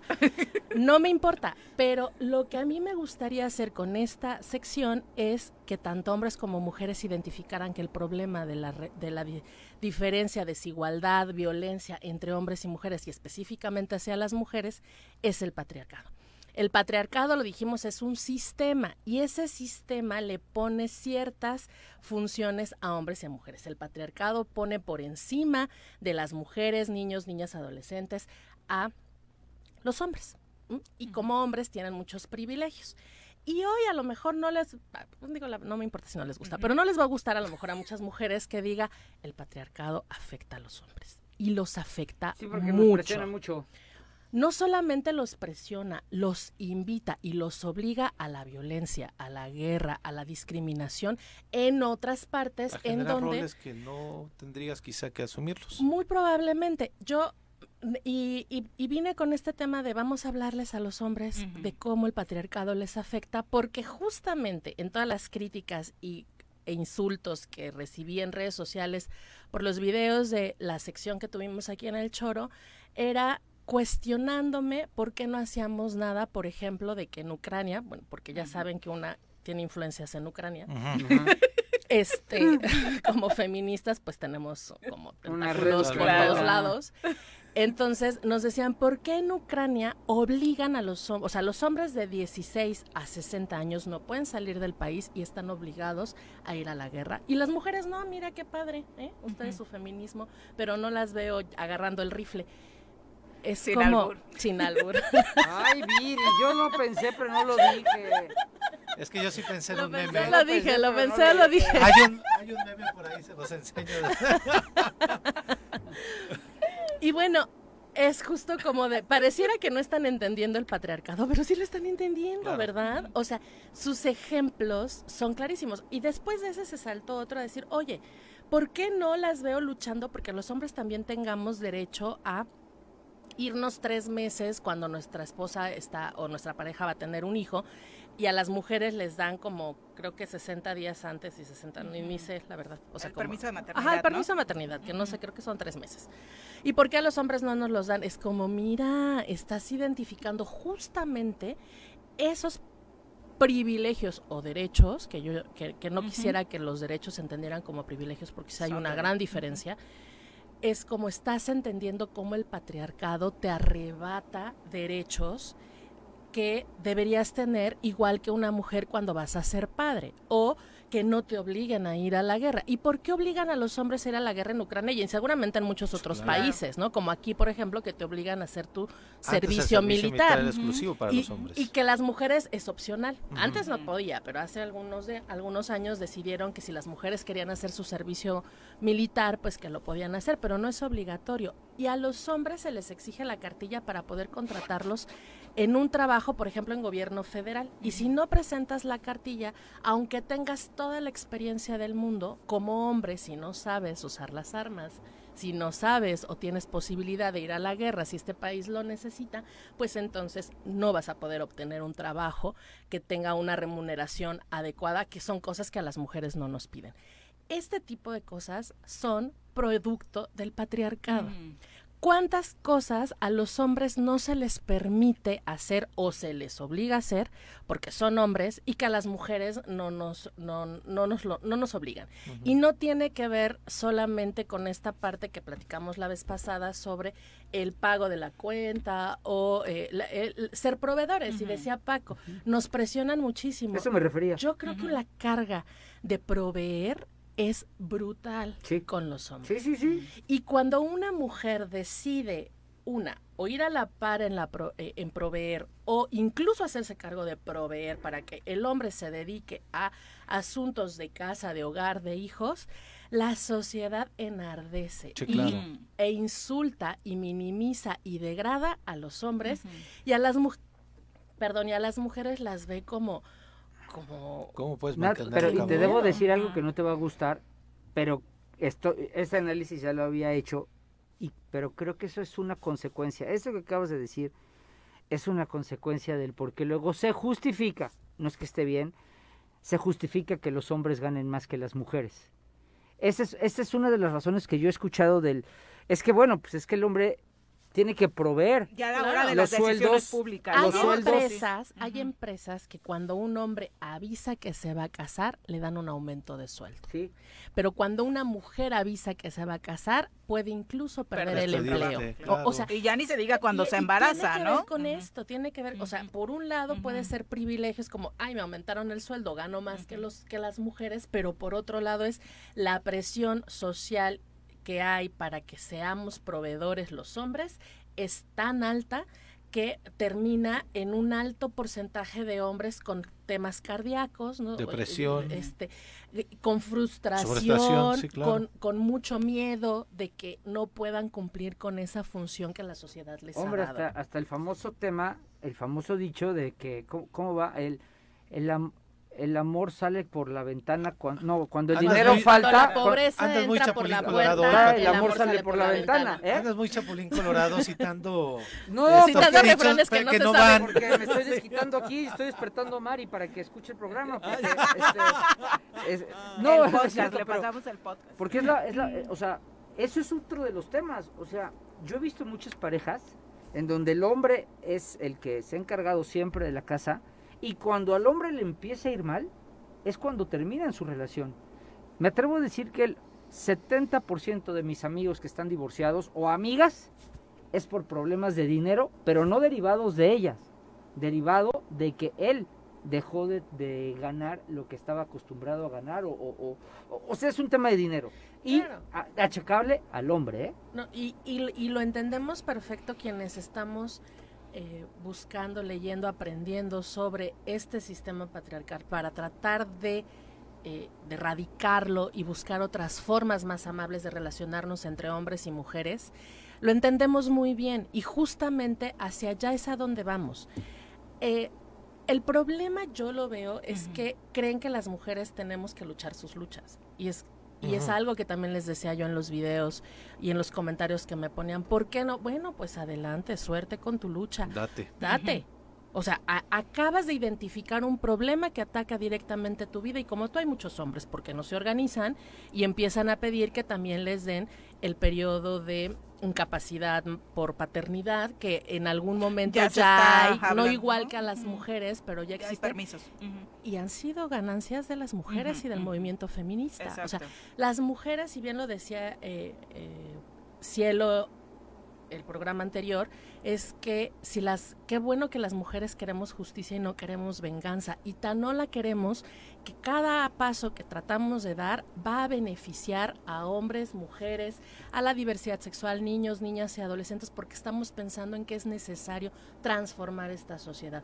No creemos las feministas que la carga de proveer deba estar en los hombres, sino que puede ser algo compartido y no 50-50, Paco, porque la vez pasada tú dijiste no 50 y 50 es como no dependiendo de lo que tú ganas, es el porcentaje que vas a poder aportar. No lo, decía, por el sueldo, lo decía por el tema de las obligaciones. Ah. Eh, o sea, porque aquí platicábamos de que...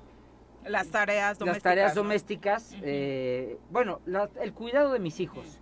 Mari y yo estamos al 50-50, ¿no?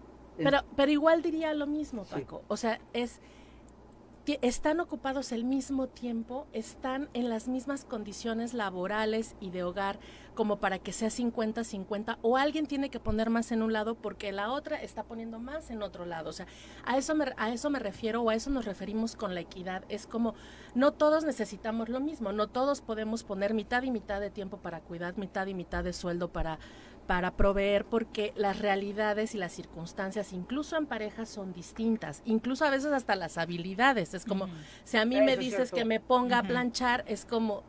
sí, sí, está O sea, no, no, no, puedo.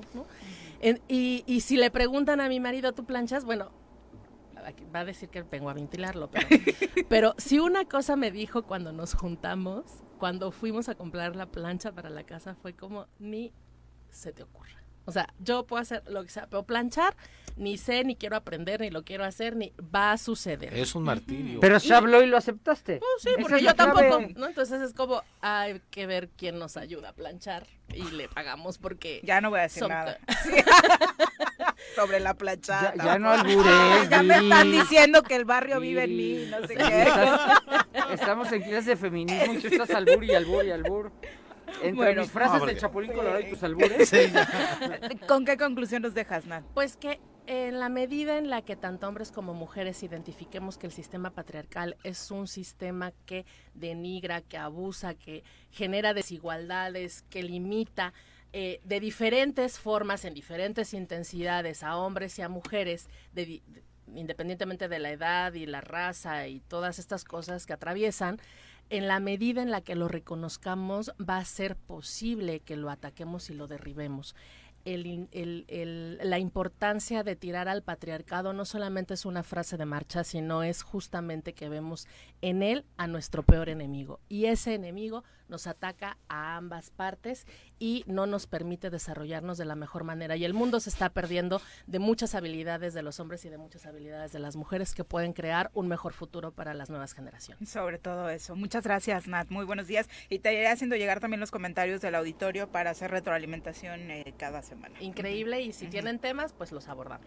8 con, 30, con 35 de la mañana. Muchas gracias por continuar con nosotros y gracias, por supuesto, a todos los que se suman a esta conversación. Silvia Sabino dice buenos días. Eh, me parece excelente que se toquen este tipo de comentarios como el de Nat y, y estamos aprendiendo, por supuesto, todos juntos, Silvia, así que su participación siempre es importante. Son las 8.35, vamos ahora a hablar de ciencia.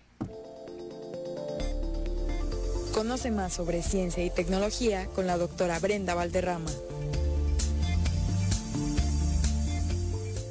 Doctora, ¿cómo te va? Muy buenos días, bienvenida. Hola, muy buenos días, ¿cómo están? Buenos días, muy bien. Paco Pepe Viri, gusto en estar aquí con ustedes otra vez y, pues ah, eh, ahora voy a hacer una pausa de todos los conflictos que traemos en el, en el gremio, que, son varios, son muchos y muy importantes, para hacer un recuento de cómo vamos con la pandemia.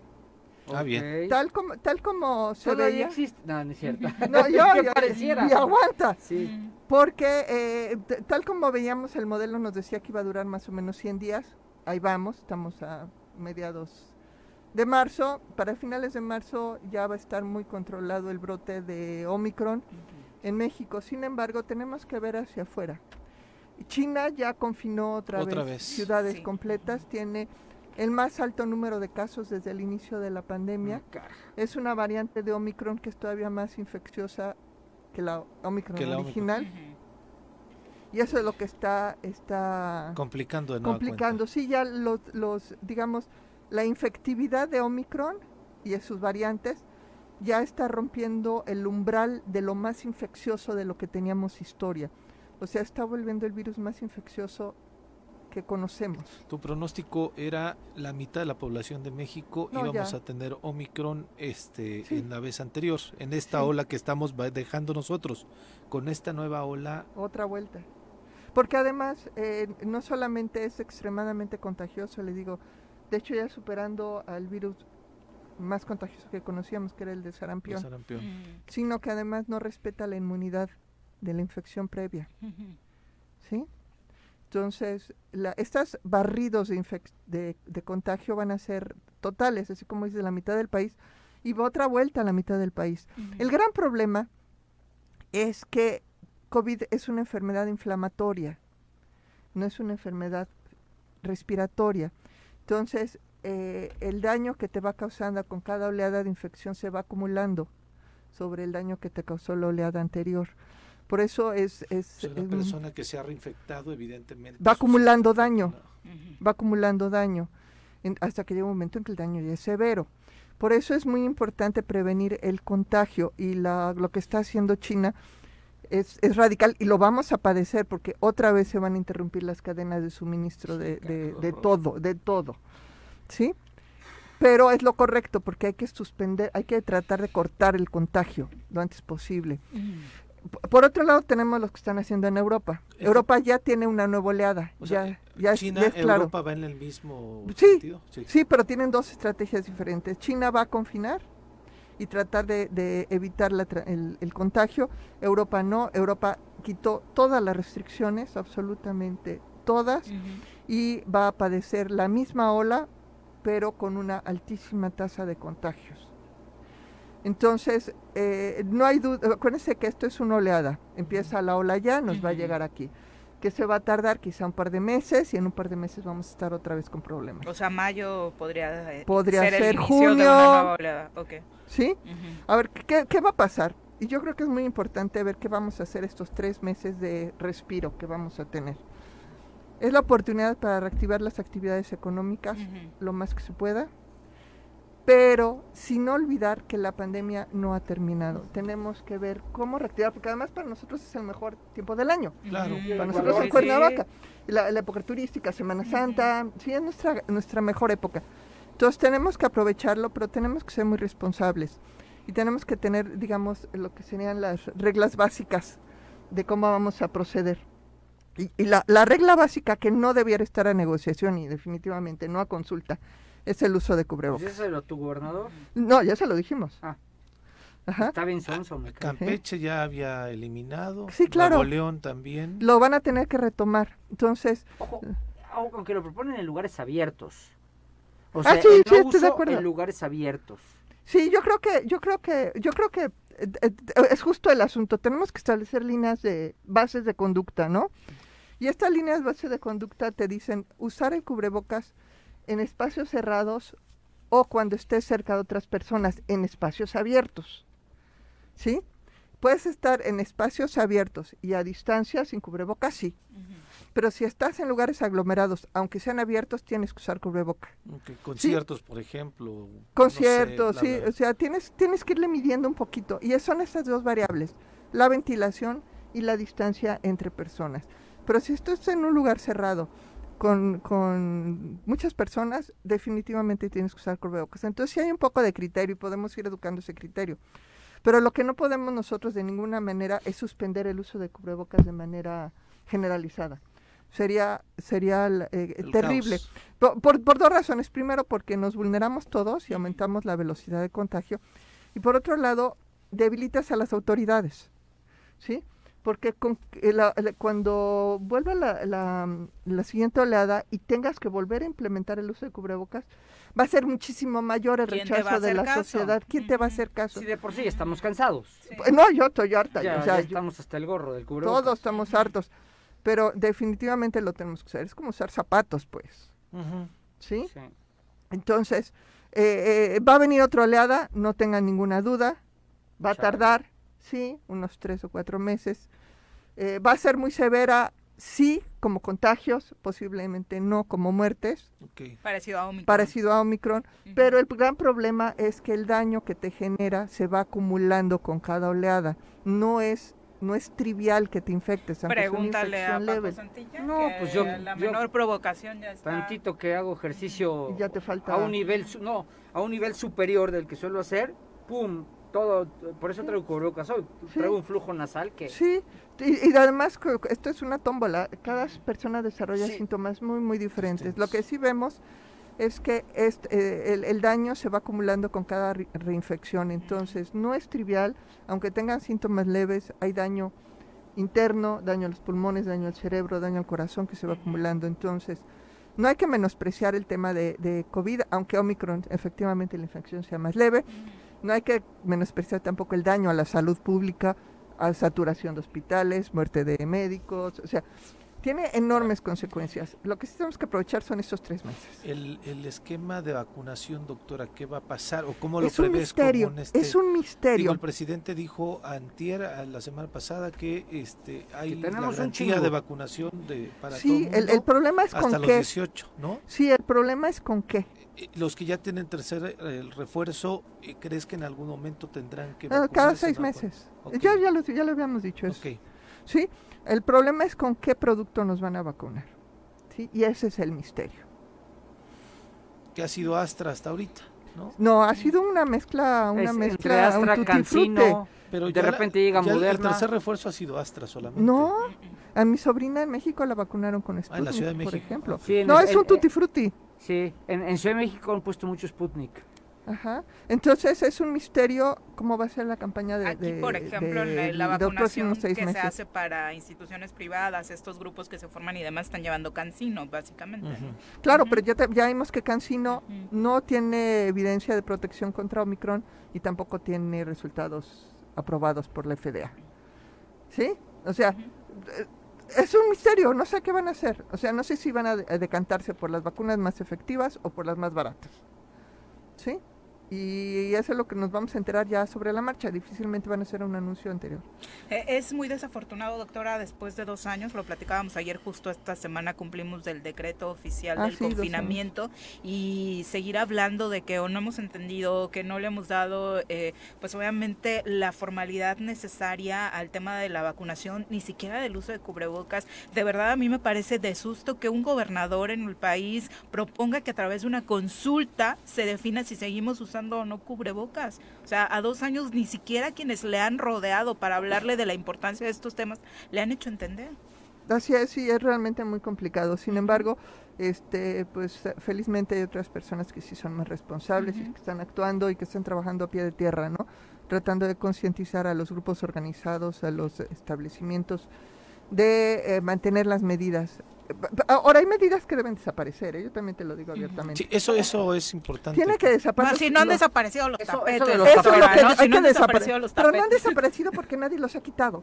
¿Sí? O sea, hay que dar la orden de que se quiten. Pero sí nos obligan, ¿eh? A pisar. Sí, sí, sí no, no, siguen sí, sí, o sea, hay, hay, hay una distorsión. Pero lo que hay que hacer es ya eh, emitir el, el mandato de que no se necesitan, que es contraproducente, que es sucio, etcétera quitando los filtros sanitarios de entrada de los establecimientos y reordenando el control, digamos, de esto al uso de cubrebocas, todos ganamos. ¿La toma de temperatura también la quitaría? Sí, pero no tiene sentido. No, de verdad no tiene ningún sentido. no, además te toma, sí, no, además te toman la temperatura en, en, el reloj, pues. Sí, sí, no, no tiene ningún sentido. O sea, les da lo mismo que diga 44 que 34, neta. Entonces, ahórrense esa lana, ahórrense eh, eh, ese, ese, material y usen esos recursos humanos para reforzar el uso de cubrebocas dentro de los establecimientos. Eso sí. Y entonces todos los que tengan proyectos eh, productivos, sobre todo que tengan que ver con turismo, aprovechen este, estos tres meses. ¿Sí? En tres meses, quién sabe qué va a pasar. La situación va a ser complicada. Va a ser muy complicada, pero ahorita hay que aprovecharlo. Okay. Pues Doctora, muchas gracias por acompañarnos. No, de qué encantada. Y gracias, por supuesto, por estos dos años en los que nos tomaste de la mano para guiarnos un poquito en medio de un mundo de incertidumbre, ¿no? Eh, desde que la pandemia arribó a Pero la biología tiene sentido, o sea, hay que escuchar al virus. El virus es el que manda, no el político. Entonces, esa es la clave. Escucha el virus, no al cuau, ¿no? 8 aunque, aunque, aunque, vean el cuau como virus, a ese virus no escuchen. Volvemos. 8 con 50 de la mañana, muchas gracias por continuar con nosotros y vamos ahora porque Paco Santillán lo pidió al comentario de Jordi Meseguer. Jordi, ¿cómo te va? Muy buenos días. Querida Viri, muy buenos días, qué milagro. Querido Paco, gracias por darme esta oportunidad. Y Pepe, un abrazo como siempre. Saludos, hermanito. Insisto, hoy la participación es porque Paco ha estado de lo más insistente en escucharte, no sé por qué. ¿Por, qué quieren hacer enojar a Paco si él lo único que pretende es subir el rating del choro matutino? No, lo subo. En Twitter todos los martes. Lo subo. Lo, subo, querido amigo. por eso digo, ¿por qué te van a hacer enojar si tú solo quieres hacer el bien para, para este tan humilde y, e interesante programa. Así es, pero yo, no, es que yo quiero escuchar tu comentario porque después te quiero hacer una pregunta. Ya sabes que luego me gusta hacerte enojar. Desarrollemos tu tema, Jordi, y después pasamos a preguntas y respuestas. Yo quiero rápidamente recomendarles, no es mi, no es mi core, no es, no, es lo, mi fuerte, pero quiero hacerles una recomendación literaria para este fin de semana que es Puente. Llegó a mis manos el libro del ingeniero Javier Jiménez Espriu, que presentó la semana pasada, que se llama La cancelación, el pecado original de AMLO. Y es un libro donde el ingeniero Jiménez Espriu, con todo su prestigio, con todo su conocimiento, con todo el tiempo del mundo, eh, relata cuáles son sus vivencias, sus experiencias y su postura frente a la cancelación del Naim, que probablemente ha sido la decisión más polémica del gobierno de Andrés Manuel López Obrador eh, desde su inicio. Desde su inicio ha sido, yo creo que la decisión que ha polarizado más a, la sociedad y que además a la fecha ustedes revisen los cualquier día los medios de comunicación y por lo menos va a haber tres columnas donde la comentocracia que yo que yo llamo critica o habla del tema de la cancelación del Naim. Es una herida abierta para un sector de la población y entonces el ingeniero Jiménez Espriu, insisto, con todo el prestigio, con toda la paciencia, con toda la parsimonia y con toda esa capacidad de un académico, propia de un académico, de un buen maestro, nos explica con todo detenimiento cuáles son los argumentos que motivan al gobierno y que motivan a un grupo de ingenieros y de profesionistas a, apoyar la cancelación del Naim y a emprender otros, otros rumbos eh, para resolver la situación aeroportuaria de la Ciudad de México. Así que si tienen curiosidad, si les gusta el tema aeroportuario, de verdad no tiene desperdicio las cuartillas de una pluma además extraordinaria que Jiménez Espriu es bien conocido por tener una capacidad literaria también muy buena. Así que por no tiene desperdicio este fin de semana una hamaca, un buen libro y un buen debate posterior a eso. ¿Solo es para expertos, Jordi, o cualquiera de nosotros podría entender los conceptos que maneja el ingeniero en, esto, en este libro? A mí me parece que es muy claro, porque además apoya de imágenes, de planos, de mapas, de fotografías, de toda la información que en su momento el equipo de transición del presidente de la República tuvo a sus manos y que posteriormente el gobierno tuvo en sus manos. Entonces yo creo que, que además es información pública y está muy bien explicada. Yo creo que, no, no, requiere, no requiere conocimientos técnicos avanzados, no es un libro para ingenieros ni para ingenieras, es un libro para el público en general, porque además, insisto, y, y, y quienes hemos leído al ingeniero Jiménez Espriu, sabemos que su pluma es muy sencilla de leer, entonces yo sí se lo recomendaría a cualquiera que tenga curiosidad con el tema aeroportuario, cualquiera que tenga dudas sobre cómo pasó, por qué pasó, yo creo que vale mucho la pena, de verdad. Ya se ha explicado, se ha explicado en términos políticos, hay videos en YouTube que yo he recomendado constantemente en Twitter, pero si quieren entrar más a profundidad, insisto, con la, con la salvedad de que es un libro para todo público, vale la pena, vale la pena comprarlo y, y echarle una deidita. Oye, definitivamente es un eh, tema de interés nacional, justo porque estamos en esta semana de inauguración del nuevo aeropuerto. ¿Sí va a estar listo? Felipe Ángeles. Eh, bueno, ahí va la primera pregunta de Paco. ¿Sí estará listo? El lunes eh, está programada la inauguración del aeropuerto Felipe Ángeles y va a arrancar hasta donde yo tengo entendido, no tengo información privilegiada, pero hasta donde tengo entendido, eh, va a arrancar con las operaciones que se han anunciado de Viva, de Volaris y de Aeroméxico y de la operadora venezolana también en un vuelo charter. Entonces, eh, sí, va a arrancar el, el, día lunes y a partir de entonces, bueno, estaremos ya con una oferta más en, el, en la zona metropolitana del Valle de México para, para poder tomar vuelos. Y yo creo que poco a poco, y eso de poco a poco es un eufemismo, yo creo que muy rápidamente va a crecer el aeropuerto hasta su máxima capacidad. Estoy seguro de que el mercado se está recuperando, el mercado después del COVID se está recuperando y, será Santa Lucía el camino de la recuperación y eso a mí en lo personal me da mucho gusto que, exista hoy. Oye Jordi, estas imágenes que están circulando son ciertas de que hay un Soriana y que están ahí como unos kioscos puestos. No, por supuesto que son falsas. Que son falsas, ¿verdad? Sí. En los siguientes días yo no quiero adelantar vísperas, Paco, pero, pero yo en los siguientes días voy a invitar al público a que, a que me siga en Instagram. Quiero ganar followers y además les voy a informar de primera mano lo que yo vea en una próxima visita que tendremos que hacer al aeropuerto Santa Lucía para conocerlo. Yo te ofrezco tomar todas las fotos lo más objetivas posibles y, capaz que me gane un seguidor. Oye, no, yo, yo, yo te voy a seguir sin duda, pero te la echas desde que salgas de la casa, ¿no? Desde que salgas de tu casa, nos, nos, nos dices por dónde irse yo sé que te va a a, no sé si haya reels de hora y media para llegar y ya después te, obviamente, con más interés vamos a seguir como quedaron las instalaciones, ¿no? Claro, con mucho gusto vamos a, vamos a reportar, ahora sí, con un ejercicio periodístico, con mucho respeto, que yo no soy periodista, pero con un ejercicio de relatoría. Te voy a, contar toda la experiencia que yo viva, insisto, desde la salida de, de la casa hasta la llegada, considerando también que, que lo que sí no está listo es los accesos. Creo que los accesos estarán listos en los siguientes meses. Sobre todo el que yo le tengo más fe, y no yo, creo que el sistema le tiene más fe, es el tren suburbano. Ese va a ser la gran solución a, Santa Lucía. Va a ser lo más rápido para llegar a Santa Lucía y estará próximamente en, el, en, el siguiente, los siguientes 12 meses.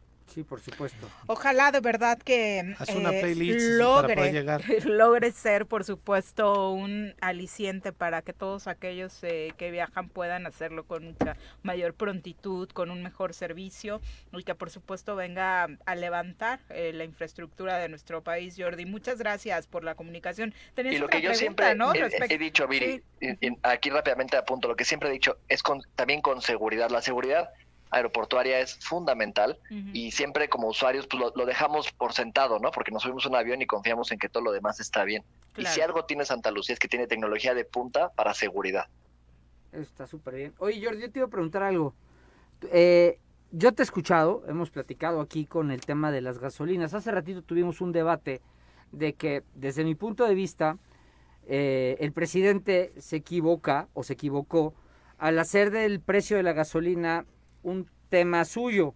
Cuando bajes de él, pero también cuando sube, ya, ya es el flujo del, del, del, mercado de los energéticos. Yo siempre he defendido que no es ni su culpa, ni es, ni es gracias a él que la gasolina sube o baje. Pero hoy que está cara, ¿qué, qué onda? Yo creo que hoy tenemos una oportunidad única para por, por fin migrar a subsidios referenciados. Yo creo que el subsidio como está planteado hoy, pues responde a una crisis mundial, pero no es sostenible a mediano y largo plazo. Yo creo que tenemos que plantear subsidios muy focalizados a, a transporte público, a transporte de mercancía, en general al servicio público y dejar de subsidiar el transporte privado.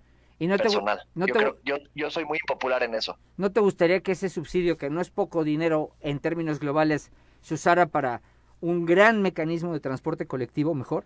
¿Cambiarlo radicalmente? Hay, muchos usos para ese subsidio, muchos usos para ese subsidio. Yo creo que no podemos subsidiar las camionetas de ocho cilindros de, de, los más ricos. Sí, de los, las, las, suburban de tu gobernador de acá, por ejemplo.